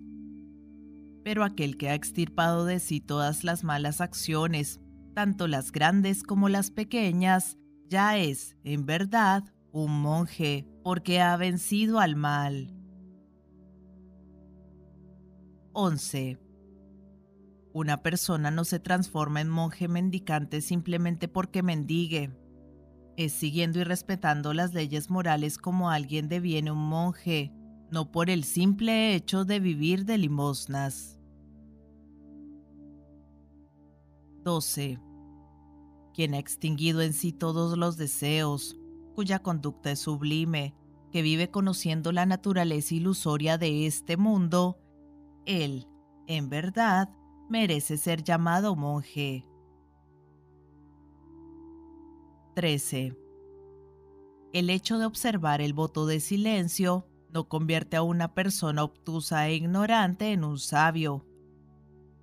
Pero aquel que, como si estuviera frente a una balanza, elige lo mejor y deja a un lado lo malo, ese es sin duda un sabio.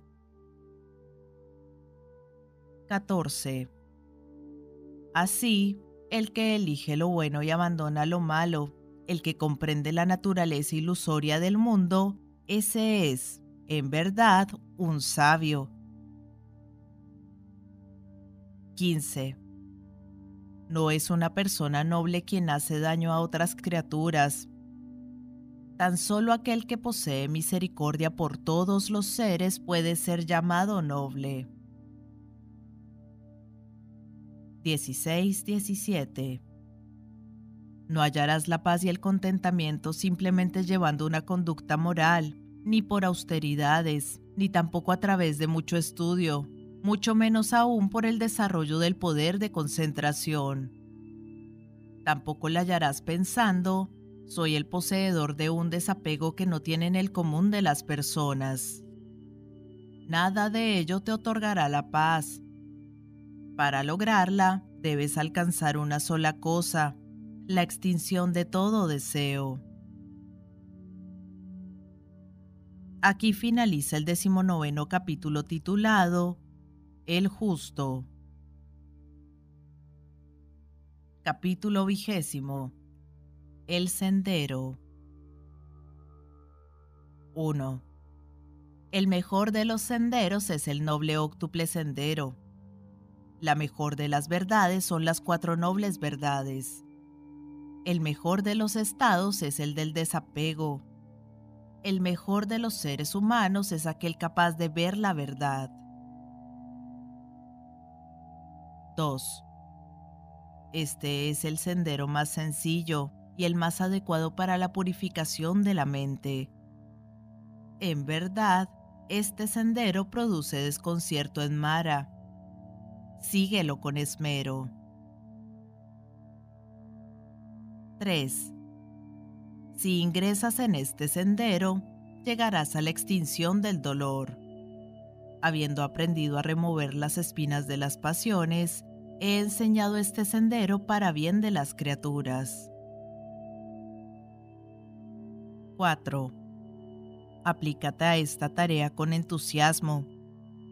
Los Budas son los maestros, pero eres tú quien debe llevar a la práctica, a través de la meditación, las enseñanzas que ellos te ofrecen. 5. Todas las cosas manifiestas se hallan sujetas a la desaparición. Cuando, a través de la sabiduría, comprendas esto, entonces sentirás regocijo por lo transitorio. Este es el sendero de la pureza. 6. Todas las cosas manifiestas producen dolor. Cuando, a través de la sabiduría, comprendas esto, entonces sentirás regocijo por lo transitorio. Este es el sendero de la pureza. 7. Todas las cosas manifiestas carecen de realidad substancial. Cuando a través de la sabiduría comprendas esto, entonces sentirás regocijo por lo transitorio. Este es el sendero de la pureza. 8. El perezoso que no se esfuerza cuando debería hacerlo, que aunque siendo joven y fuerte es aragán, que no cultiva los buenos pensamientos, alguien tal lejos está de hallar el sendero de la sabiduría. 9. Permanece atento a las palabras que pronuncias, con la mente bien controlada y sin permitir que el cuerpo realice acciones equivocadas. Purifícate a través de estos tres caminos de la acción y alcanzarás la senda de los sabios. 10. En verdad, de la meditación nace la sabiduría. Sin meditación la sabiduría se desvanece Conociendo estos dos senderos, el de la elevación y el del descenso, elige aquel por el cual la sabiduría se desarrolla. 11. Tala el bosque de las pasiones. Es en ese oscuro bosque donde nace el temor. Talando este bosque y las malezas adyacentes, alcanzarás la completa serenidad. 12. Mientras el más leve deseo de lujuria no haya sido erradicado, entonces la mente continuará ligada, como el ternero lo está a su madre. 13. Corta todos tus apegos, del mismo modo en que se puede cortar con la mano un lirio de otoño. Cultiva la paz interior. El nirvana ha sido enseñado por el auspicioso. 14. Durante la estación de las lluvias viviré en esta casa. Luego, mientras transcurre el otoño, moraré en otro lugar, y más adelante pasaré el verano en un sitio agradable. Así habla el necio. Él no tiene conciencia de que en todo tiempo y lugar la muerte lo acecha de cerca. 15 al hombre insensato, cuya mente se haya puesta en sus hijos y sus bienes, la muerte lo arrastra como una gran inundación destruye a un pueblo entero. 16. Ni los hijos, ni los parientes, ni el propio padre pueden proteger a una persona cuando es sorprendida por la muerte. 17 Habiendo comprendido esto, aquel que es virtuoso y buscador de la sabiduría, deberá con prontitud despejar todos los obstáculos y encaminarse por el sendero que conduce al nirvana. Aquí finaliza el vigésimo capítulo titulado El Sendero. Capítulo vigésimo primero. Misceláneas. 1. Si abandonando una pequeña felicidad puedes alcanzar un bien mayor, entonces deja aquello que es pequeño para poder lograr lo que en verdad es importante. 2. Aquel que busca su propia felicidad haciendo sufrir a quienes le rodean, no se podrá liberar del sofocante mal del rencor, atrapado como se encuentra en las apretadas redes del odio. 3. En quienes no hacen lo que deben y hacen lo que no deben, que son engreídos y descuidados, la corrupción aumenta cada vez más. 4.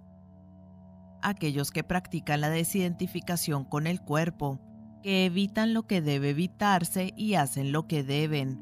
Para estas personas atentas y reflexivas, toda corrupción llega a su fin. 5. Habiendo dado muerte al deseo, que es la madre del dolor, y a su padre el orgullo, y habiendo vencido a los reyes guerreros que son los falsos conceptos sobre el mundo, y luego de destruir al tenebroso reino de los sentidos y sus objetos, y también a su oscuro ministro real que es el apego, libre ya de aflicción, el sabio avanza hacia el nirvana. 6. Habiendo dado muerte al deseo, que es la madre del dolor, y a su padre el orgullo, y habiendo vencido a los reyes guerreros que son los falsos conceptos sobre el mundo, y habiendo superado el peligroso sendero de los cinco obstáculos, libre ya de aflicción, el sabio avanza hacia el bienaventurado estado del nirvana. 7. Los discípulos de Gautama se hallan siempre alertas y despiertos. Día y noche permanecen en la contemplación de la vida y las obras del Buda. 8.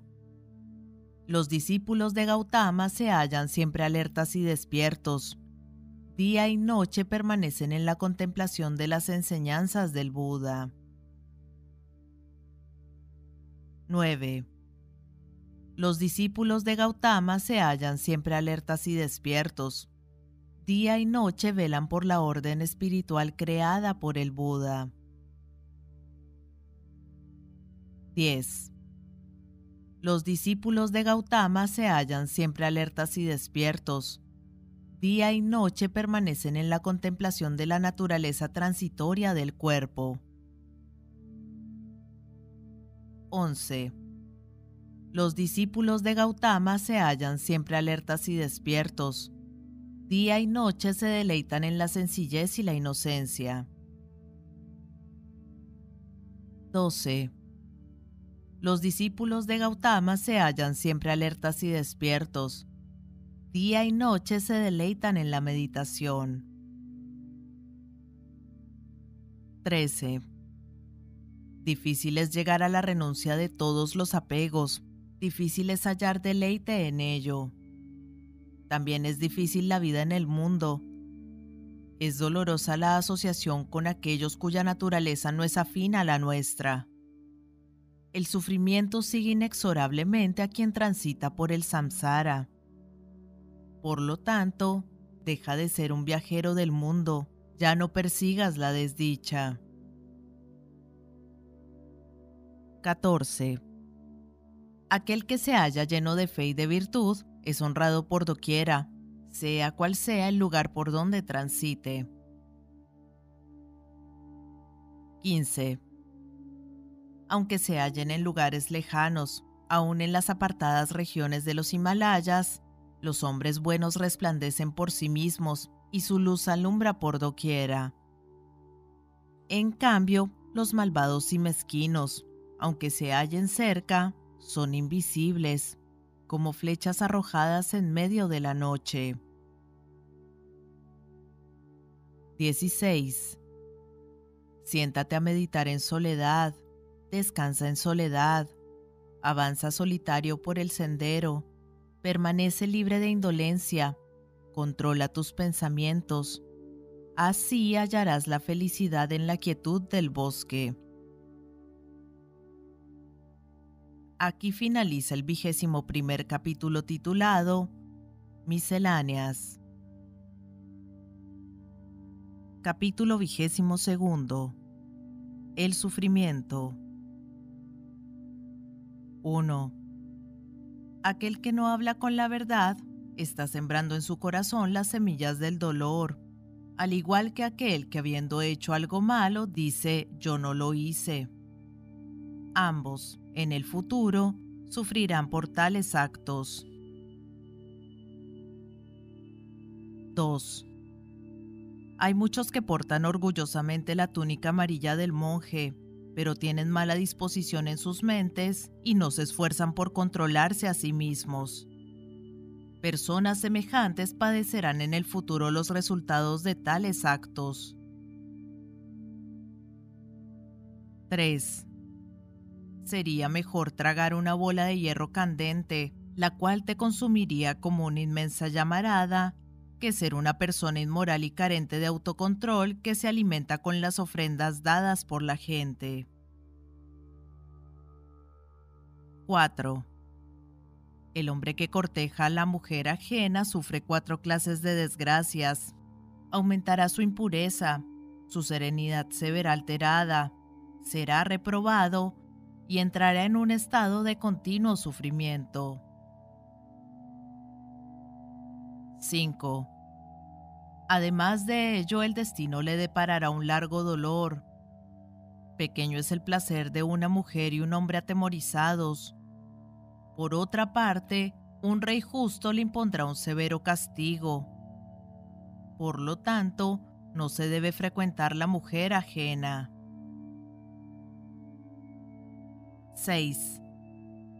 Así como la hierba cuya, si es tomada del modo incorrecto, puede producir dolorosas heridas en la mano, de la misma manera, la vida del monje, si es mal practicada, con una mente impura, produce resultados dolorosos y pocos beneficios.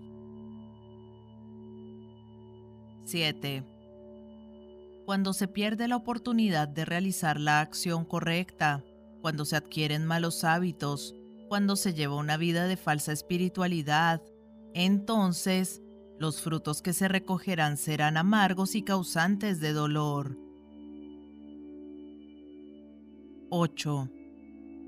Si debes cumplir con un deber, hazlo en forma enérgica y con buena disposición, porque la pereza traerá consigo inquietud y dolor. 9. Es preferible no actuar antes que realizar una mala acción, porque ésta trae consigo tormentos en este mundo y en el mundo del más allá. Siempre se debe elegir hacer una buena acción, de la cual jamás dimana el pesar. 10.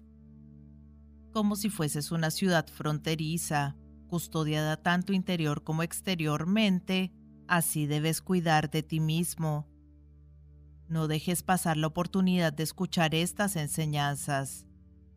Aquellos que estando desatentos no oyen esta sabiduría, traerán para sí mares de pesar. 11. Aquellos que se avergüenzan de lo que no deben y no sienten vergüenza ante lo vergonzoso, toman por un mal camino y se sumergen en oscuros abismos. 12. Quienes sienten temor frente a aquello que no debe ser temido y no temen a lo que en verdad es digno de temor, ellos se han encaminado por la senda errada que conduce al sufrimiento. 13. Los que imaginan faltas donde no las hay y no ven el error donde éste habita, se desvían del camino de la pureza y descienden a los estados más bajos de la existencia. 14. Pero quien reconoce el mal cuando éste se presenta ante él y también distingue lo bueno cuando se halla en su presencia, alguien semejante se encamina hacia los estados de bienaventuranza. Aquí finaliza el vigésimo segundo capítulo titulado El sufrimiento. Capítulo vigésimo tercero. El elefante. 1. Así como un noble elefante en el campo de batalla soporta con valor y entereza las flechas enemigas que caen sobre él, de modo similar, debes soportar con valor y disciplina las injurias que puedan caer sobre ti. En verdad, la mayoría de los seres humanos carecen de disciplina. 2. Tan solo un elefante entrenado puede ser llevado a combate. El elefante en que se traslada el rey debe ser el más sumiso y obediente. De igual modo, los mejores entre los seres humanos son aquellos poseedores de disciplina y que soportan con valor las ofensas y agravios. 3.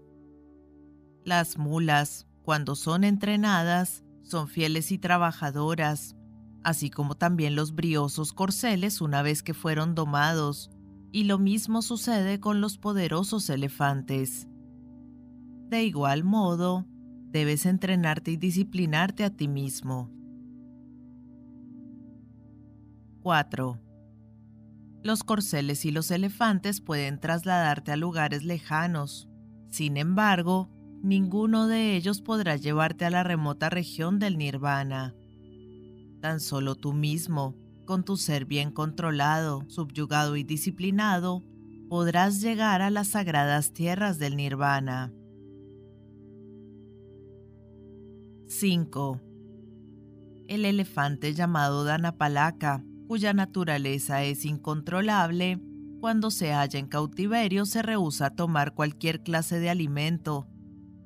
Tan solo añora regresar a su tierra de origen, el bosque, y permanecer allí junto a sus amados compañeros. 6. La persona necia, descuidada, que solo vive para alimentarse, siempre somnolienta, recostada como un gran cerdo atiborrado de comida, vuelve a nacer en este mundo de dolor una y otra vez. 7. Antes mi mente vagaba de un lado a otro, llevada por erráticos pensamientos y siguiendo sus cambiantes motivaciones. Hoy, gracias a una constante atención, He logrado dominarla completamente, del mismo modo que un mahut controla perfectamente al elefante que conduce. 8. Complácete en la vigilancia. Permanece atento a los movimientos de tu mente. Apártate del mal camino, del mismo modo en que un elefante abandona un lodazal. 9. Si en el camino de la vida hallas a un compañero prudente, cuyo comportamiento es correcto y en sus actos brilla la sabiduría, deberías acercarte a él y con su ayuda vencer todos los obstáculos que se vayan presentando. 10. Si, en cambio, no hallas a un compañero semejante, entonces, como el rey que abandona un reino conquistado, continúa en soledad por el camino de la vida como el elefante en el bosque. 11. Es preferible vivir solo que tener por compañera a una persona ignorante de bajas tendencias. Vive en soledad sin hacer daño a ningún ser, feliz, como vive el elefante en el bosque. 12 en los momentos de necesidad, es una dicha poseer amigos. Es una dicha hallarse satisfecho con lo que quiera que nos suceda. Es una dicha haber realizado buenas acciones en la vida cuando ésta llega a su fin. Y es una dicha poder evitar el mal. 13. Es una dicha cuidar de tus padres cuando ellos te necesitan. También es una dicha cuidar de los maestros y los sabios. Y también es una dicha servir a los iluminados. 14. Es una dicha cultivar el estudio y la sabiduría en forma continua hasta llegar a la vejez. Es una dicha poseer una intensa fe. Es una dicha alcanzar la sabiduría. Y es una dicha no hacer el mal. Aquí finaliza el vigésimo tercer capítulo titulado El elefante. Capítulo vigésimo cuarto. El deseo. 1. En quien lleva una vida disipada, los deseos crecen día a día cual si fuesen una hiedra voraz. Él pasará de un nacimiento a otro como un mono amante de las frutas, que salta incansablemente de árbol en árbol. 2 aquel que cae preso del terrible mal del deseo hará que el dolor aumente continuamente, como se expande una mala hierba regada con abundante agua. 3. En cambio, aquel que es capaz de sobreponerse a esta funesta enfermedad no será tocado por el dolor, del mismo modo en que las aguas no mancillan a las delicadas hojas de loto. 4. Bienaventurados los que oyen las enseñanzas de los Budas. Extirpa de raíz la terrible hiedra de los deseos. No permitas que Mara te hiera una y otra vez como las olas de un río golpean a una pequeña caña nacida en su orilla. 5. Si las raíces de un árbol talado permanecen sanas y bien arraigadas en la tierra, sus ramas volverán a crecer una y otra vez.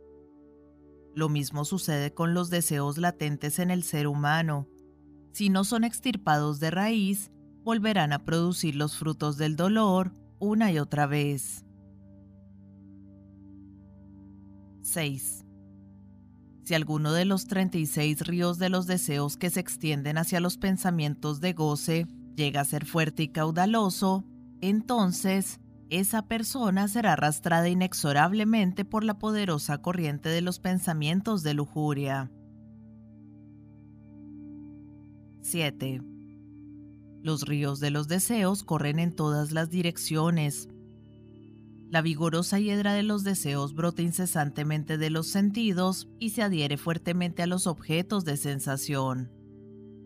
Habiendo conocido la naturaleza de esta sofocante hiedra, valiéndote de la sabiduría, córtala de raíz. 8. Los seres humanos se hallan adormecidos debido al placer que causa el contacto de los sentidos con sus objetos, Deseando la felicidad, ellos la buscan por caminos cerrados. En verdad, quienes así actúan regresarán una y otra vez a este mundo de dolor. 9. Quien es prisionero de sus propios deseos se halla aterrorizado como una liebre en cautiverio. Sujeto por lazos e impedimentos, volverá una y otra vez a este mundo de dolor. 10. Quien es prisionero de sus propios deseos se halla aterrorizado como una liebre en cautiverio. Por lo tanto, el monje que anhela alcanzar el nirvana, librándose de toda pasión, debería dejar a un lado todos los deseos. 11. Hay quienes en su juventud dejaron atrás los deseos mundanos y comenzaron una vida de ascetismo y soledad. Mas, con el paso del tiempo se dejaron llevar por los impulsos de sus anteriores deseos, regresaron al mundo y volvieron a caer presos del apego. Ten cuidado. Una caída semejante lleva al ser humano a sufrir incontables penas. 12. Los sabios dicen, las ataduras hechas con hierro, madera o sogas son muy fuertes, pero aquellas nacidas del deseo por el dinero, por los bienes materiales, hijos o una familia, esas en verdad son las ataduras más difíciles de cortar. 13. Los sabios dicen, Estas ataduras nacidas del deseo en verdad son fuertes. Ellas son flexibles, hirientes y muy difíciles de soltar. El que avanza en el sendero debe cortar también estas ataduras, abandonar la vida mundana y ya libre de deseos, renunciar a todo placer sensible. 14. Aquellos que están ciegamente apasionados por la lujuria ingresan en la corriente de los deseos del mismo modo en que una araña genera la tela en la cual habita. El sabio corta este apasionamiento y transita por la vida sin deseos, liberado ya de todo dolor. 15. Abandona los recuerdos de tu pasado. Abandona las preocupaciones sobre el futuro. Abandona los pensamientos sobre el presente cruza hacia la otra orilla con tu mente libre de todo deseo. De este modo, ya no volverás a este mundo de nacimiento y muerte. 16. En una persona que es perturbada por malos pensamientos, que es excesivamente lujuriosa, que se deleita persiguiendo aquello que le causa placer, los deseos aumentan día a día hará que los lazos de la ilusión sean más y más fuertes. 17. Aquel que es feliz cuando logra vencer a sus malos pensamientos, que medita sobre la impermanencia del cuerpo, que siempre se halla atento y despierto, alguien tal logrará poner fin a sus deseos. Él se liberará de los lazos de Mara. 18. Quien se ha liberado de todo temor y deseo y ha logrado extinguir sus pasiones, finalmente se verá libre de la dolorosa espina de la existencia terrenal. Alguien semejante ya no volverá a nacer en este mundo de dolor. 19.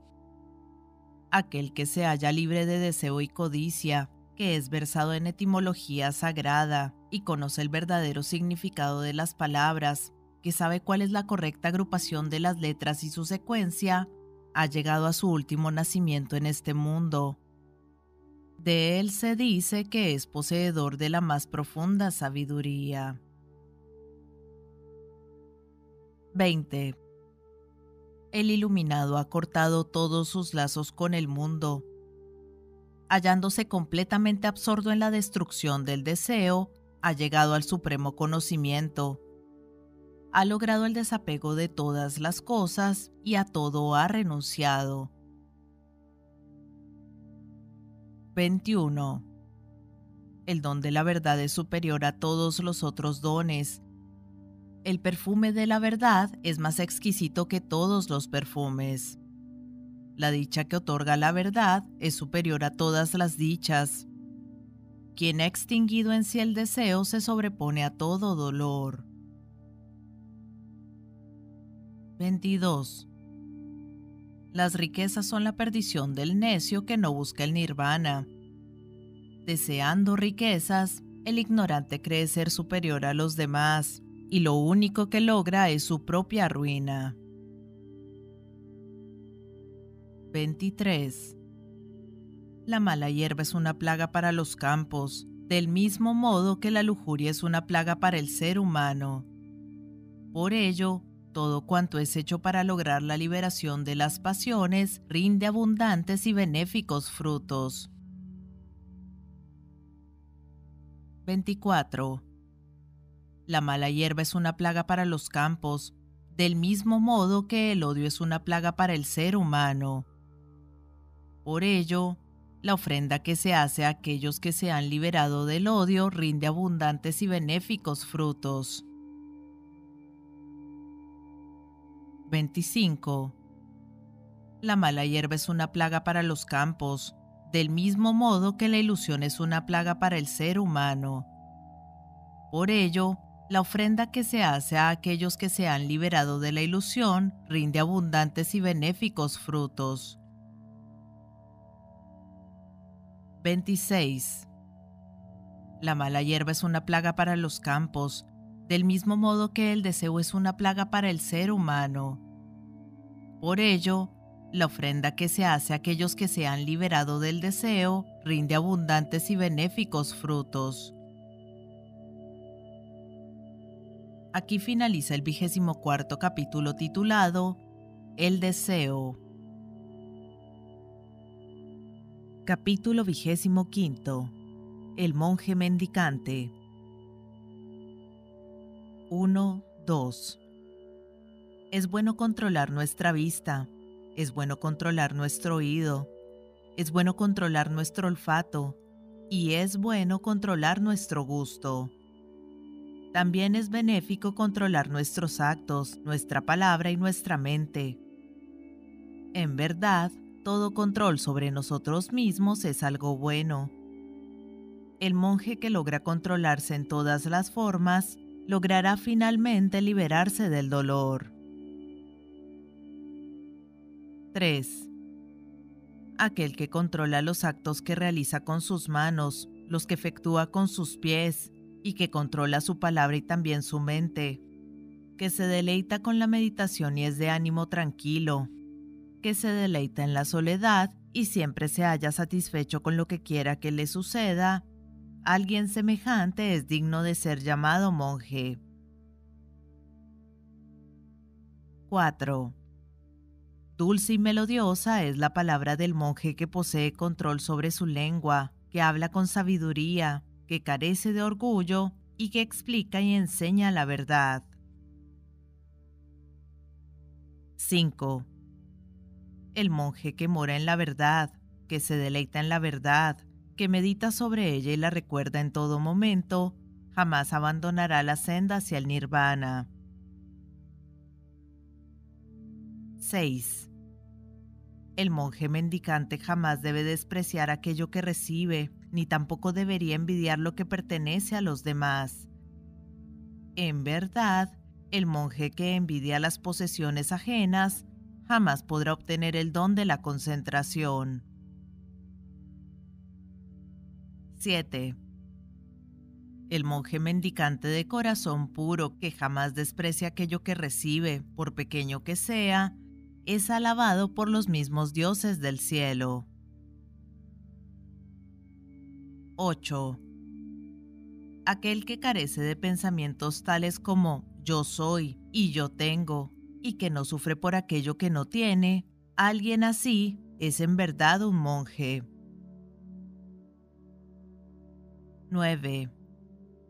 El monje cuyo corazón se halla pleno de bondad y que se complace escuchando las enseñanzas de los Budas, obtendrá, allende toda inquietud, el estado de suprema paz y felicidad, el nirvana. 10. Vacía la barca de tu vida. Cuando se halla ligera podrás navegar velozmente corta las amarras de las pasiones y el odio y emprende el bienaventurado viaje hacia el nirvana. 11. Corta las cinco ataduras inferiores, corta las cinco ataduras superiores y cultiva las cinco cualidades necesarias para la liberación. El monje que ha superado los cinco impedimentos es llamado aquel que ha cruzado la corriente. 12. Ejercítate en la meditación. No seas perezoso. No permitas que tu mente caiga en el terrible remolino de los placeres sensuales. Sea atento y cuidadoso. No ingieras esa bola candente de la pasión, causante del más terrible dolor. 13. Para quien carece de sabiduría no hay concentración, ni para el que carece de concentración hay sabiduría. Aquel que posee capacidad de concentración y sabiduría se halla, verdaderamente, a las puertas del nirvana. 14. El monje que se ha retirado a un lugar solitario, cuya mente se halla en calma, que comprende claramente las enseñanzas que ha recibido experimenta una felicidad que trasciende la del común de los mortales. 15. Reflexiona calmadamente sobre la intrascendencia de los seres, sobre el nacimiento y el decaimiento de todos los cuerpos, y así experimentarás un profundo gozo y felicidad. Para aquellos que conocen la verdad, esa reflexión es el camino al nirvana.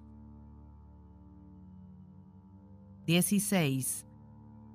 Para un monje, el sendero a la perfección comienza de la siguiente manera, controlando sus sentidos, cultivando el contentamiento con todo lo que le suceda, encauzando su vida de acuerdo a las reglas morales, asociándose con personas diligentes y de buenos pensamientos cuyos medios de vida sean puros.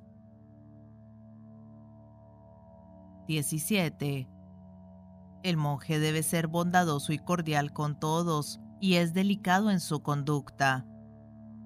De este modo, pleno de alegría, pondrá fin a su dolor y alcanzará el nirvana. 18. Así como el jazmín trepador deja caer sus flores marchitas, de igual modo, debes tú desprenderte de toda lujuria y pasión. 19. El monje cuyo cuerpo se halla calmo, cuyas palabras son dulces como el néctar, cuya mente está sosegada, que lleva una vida serena, que se ha desprendido de los bienes mundanos en verdad puede ser llamado lleno de paz. 20. Corrige tus propias faltas.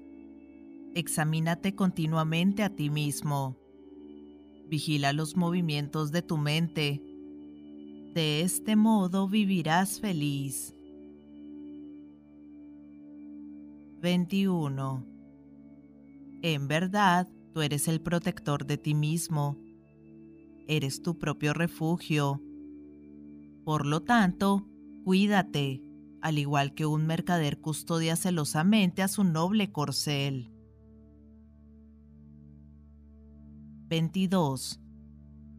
Lleno de alegría, pleno de fe en las enseñanzas, el monje llegará al estado de infinita paz, la extinción del mundo de los seres condicionados, la bienaventuranza suprema. 23.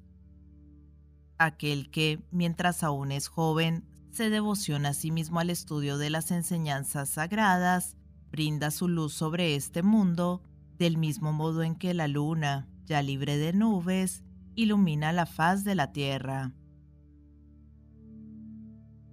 Aquí finaliza el vigésimo quinto capítulo titulado el monje mendicante. Capítulo vigésimo sexto.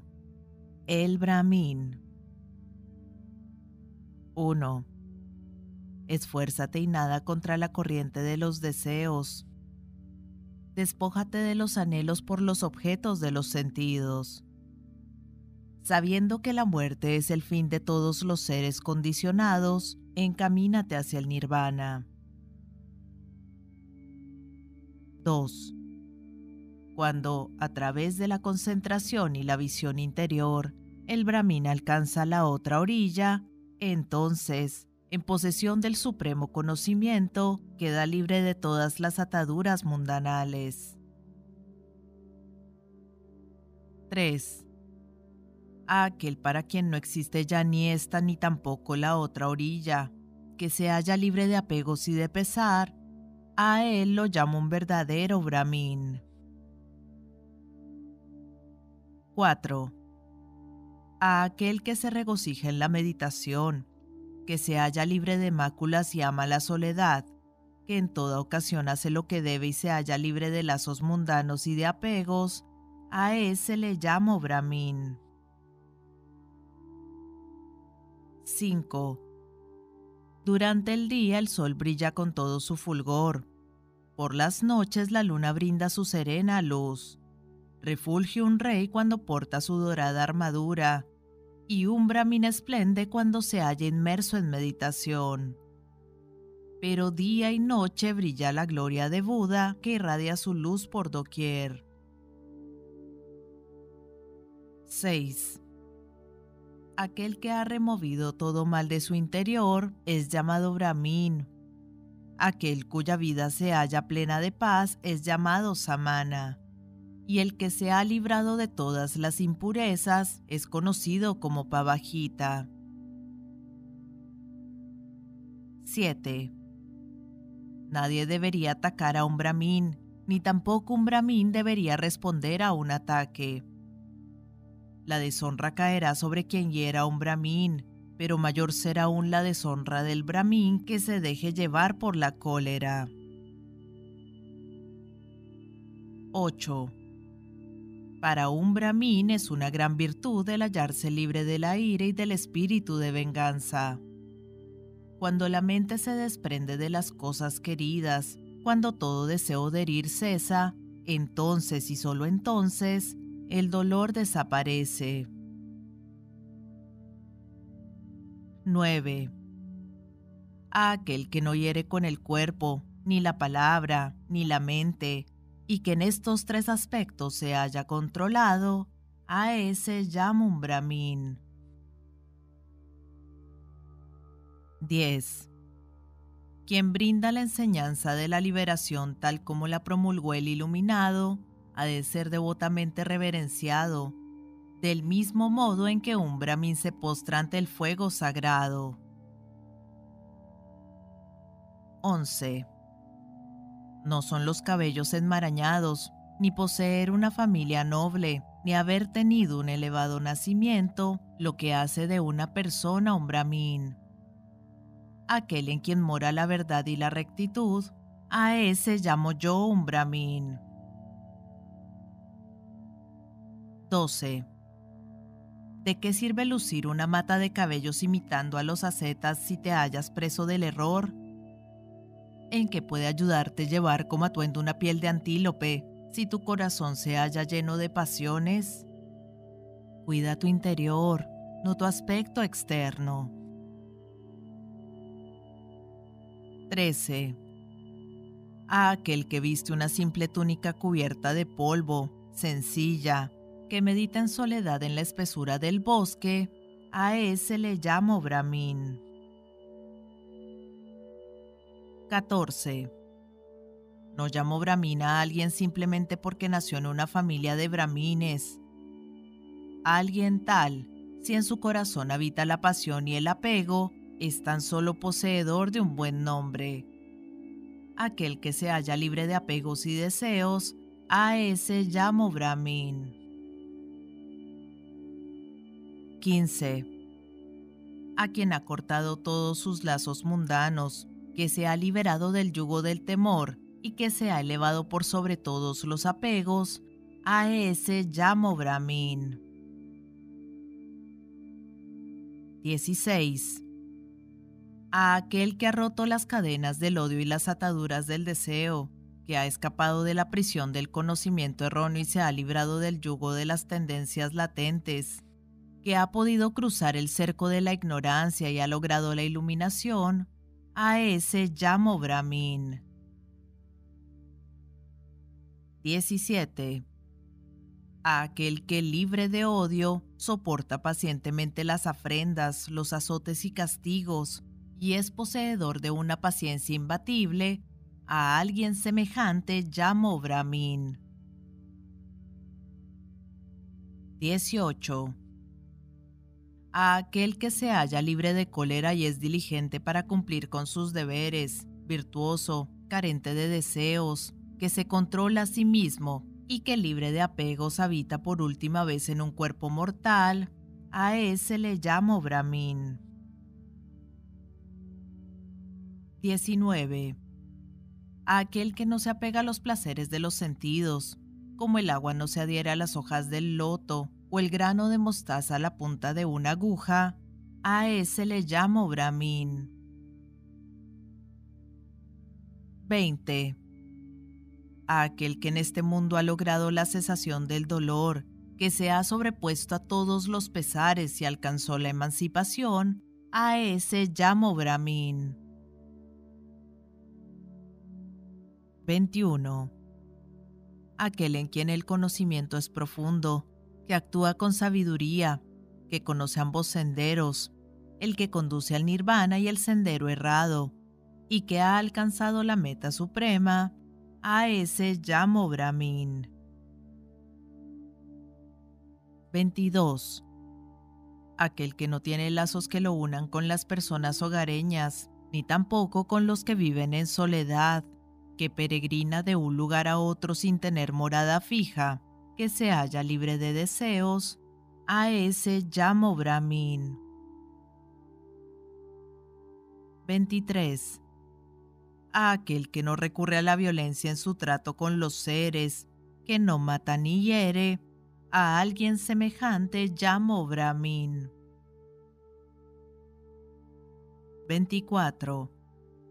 A aquel que es amigable con los que le son hostiles, que se halla lleno de paz aún entre los violentos, y que permanece desapegado de los objetos mundanos aunque esté rodeado de personas codiciosas, a ese en verdad le llamo Brahmin. 25. A aquel a quien la lujuria, el odio, el orgullo y la falsedad le han abandonado, del mismo modo en que un grano de mostaza se cae desde la punta de una aguja, a ese llamo Brahmin. 26. Quien al hablar es delicado, instructivo y verídico, y cuyas palabras a nadie ofenden, a ese llamo Brahmin. 27. Quien nunca toma algo que no le pertenece, se trate de algo grande o pequeño, bello o desagradable, a él llamo yo un Brahmin. 28. A aquel que nada desea, ni en este mundo ni en el mundo del más allá, que se haya exento de pasiones y libre de todo afecto, a ese le llamo Brahmin. 29. A aquel que está libre de ansiedad, que ha logrado extirpar las dudas de su corazón y que está firmemente establecido en el sendero hacia la inmortalidad, a ese llamo Brahmin. 30. A aquel que se ha liberado de todas las ataduras, tanto malas como buenas, que se haya libre de pesares, inmaculado y puro, a ese le llamo Brahmin. 31. A aquel que es inmaculado como la luna, que es puro, sereno e imperturbable, en quien se ha extinguido toda preocupación por el devenir, a ese llamo un Brahmin. 32.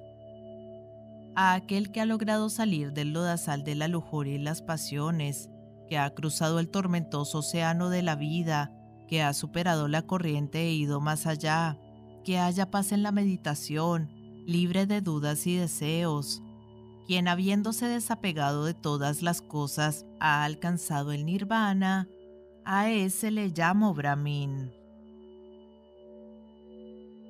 33. A aquel que se ha desapegado en este mundo de todos los deseos por los objetos de los sentidos, que ha renunciado a la vida mundana y se ha tornado un monje peregrino, en quien se ha extinguido todo anhelo de felicidad personal, a ese llamo Brahmin. 34. A aquel que ha abandonado todos los deseos, que ha renunciado a la vida mundana y ha pasado a vivir en soledad, a ese llamo Brahmin. 35.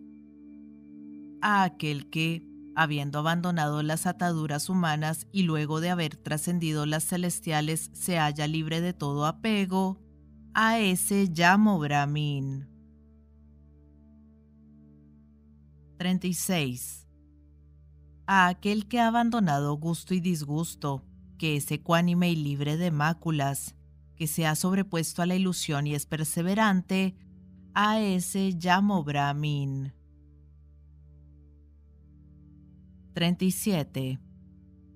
A aquel que conoce el nacimiento y el fin de los seres, que está libre de apegos, bien encaminado en la senda hacia el nirvana, e iluminado por la sabiduría, a ese le llamo Brahmin. 38. A aquel cuyo destino es desconocido para los hombres y aún para los mismos dioses y gandharvas, en quien se ha extinguido todos los impedimentos y todas las pasiones han cesado, a ese llamo Brahmin. 39. A aquel que no posee apego por los sucesos del pasado, del presente o del futuro, y que se halla libre de codicia, a ese le llamo Brahmin. 40 a aquel que ha abandonado todo temor, el bienaventurado sabio, el gran conquistador, el verdadero héroe, el que ha abandonado todo deseo, el purificado, el iluminado, a ese llamo Brahmin. 41. Aquel sabio que recuerda sus anteriores experiencias que sabe cuáles son los estados de bienaventuranza y cuáles los estados de dolor, que ha llegado a su último nacimiento en este mundo, que mediante la más elevada sabiduría se ha perfeccionado a sí mismo, que ha alcanzado la cumbre de la vida de santidad y cuyas pasiones y deseos han llegado a su fin, a ese en verdad le llamo Brahmin. Aquí finaliza el vigésimo sexto capítulo titulado El Brahmin. Aquí finaliza el Dhammapada.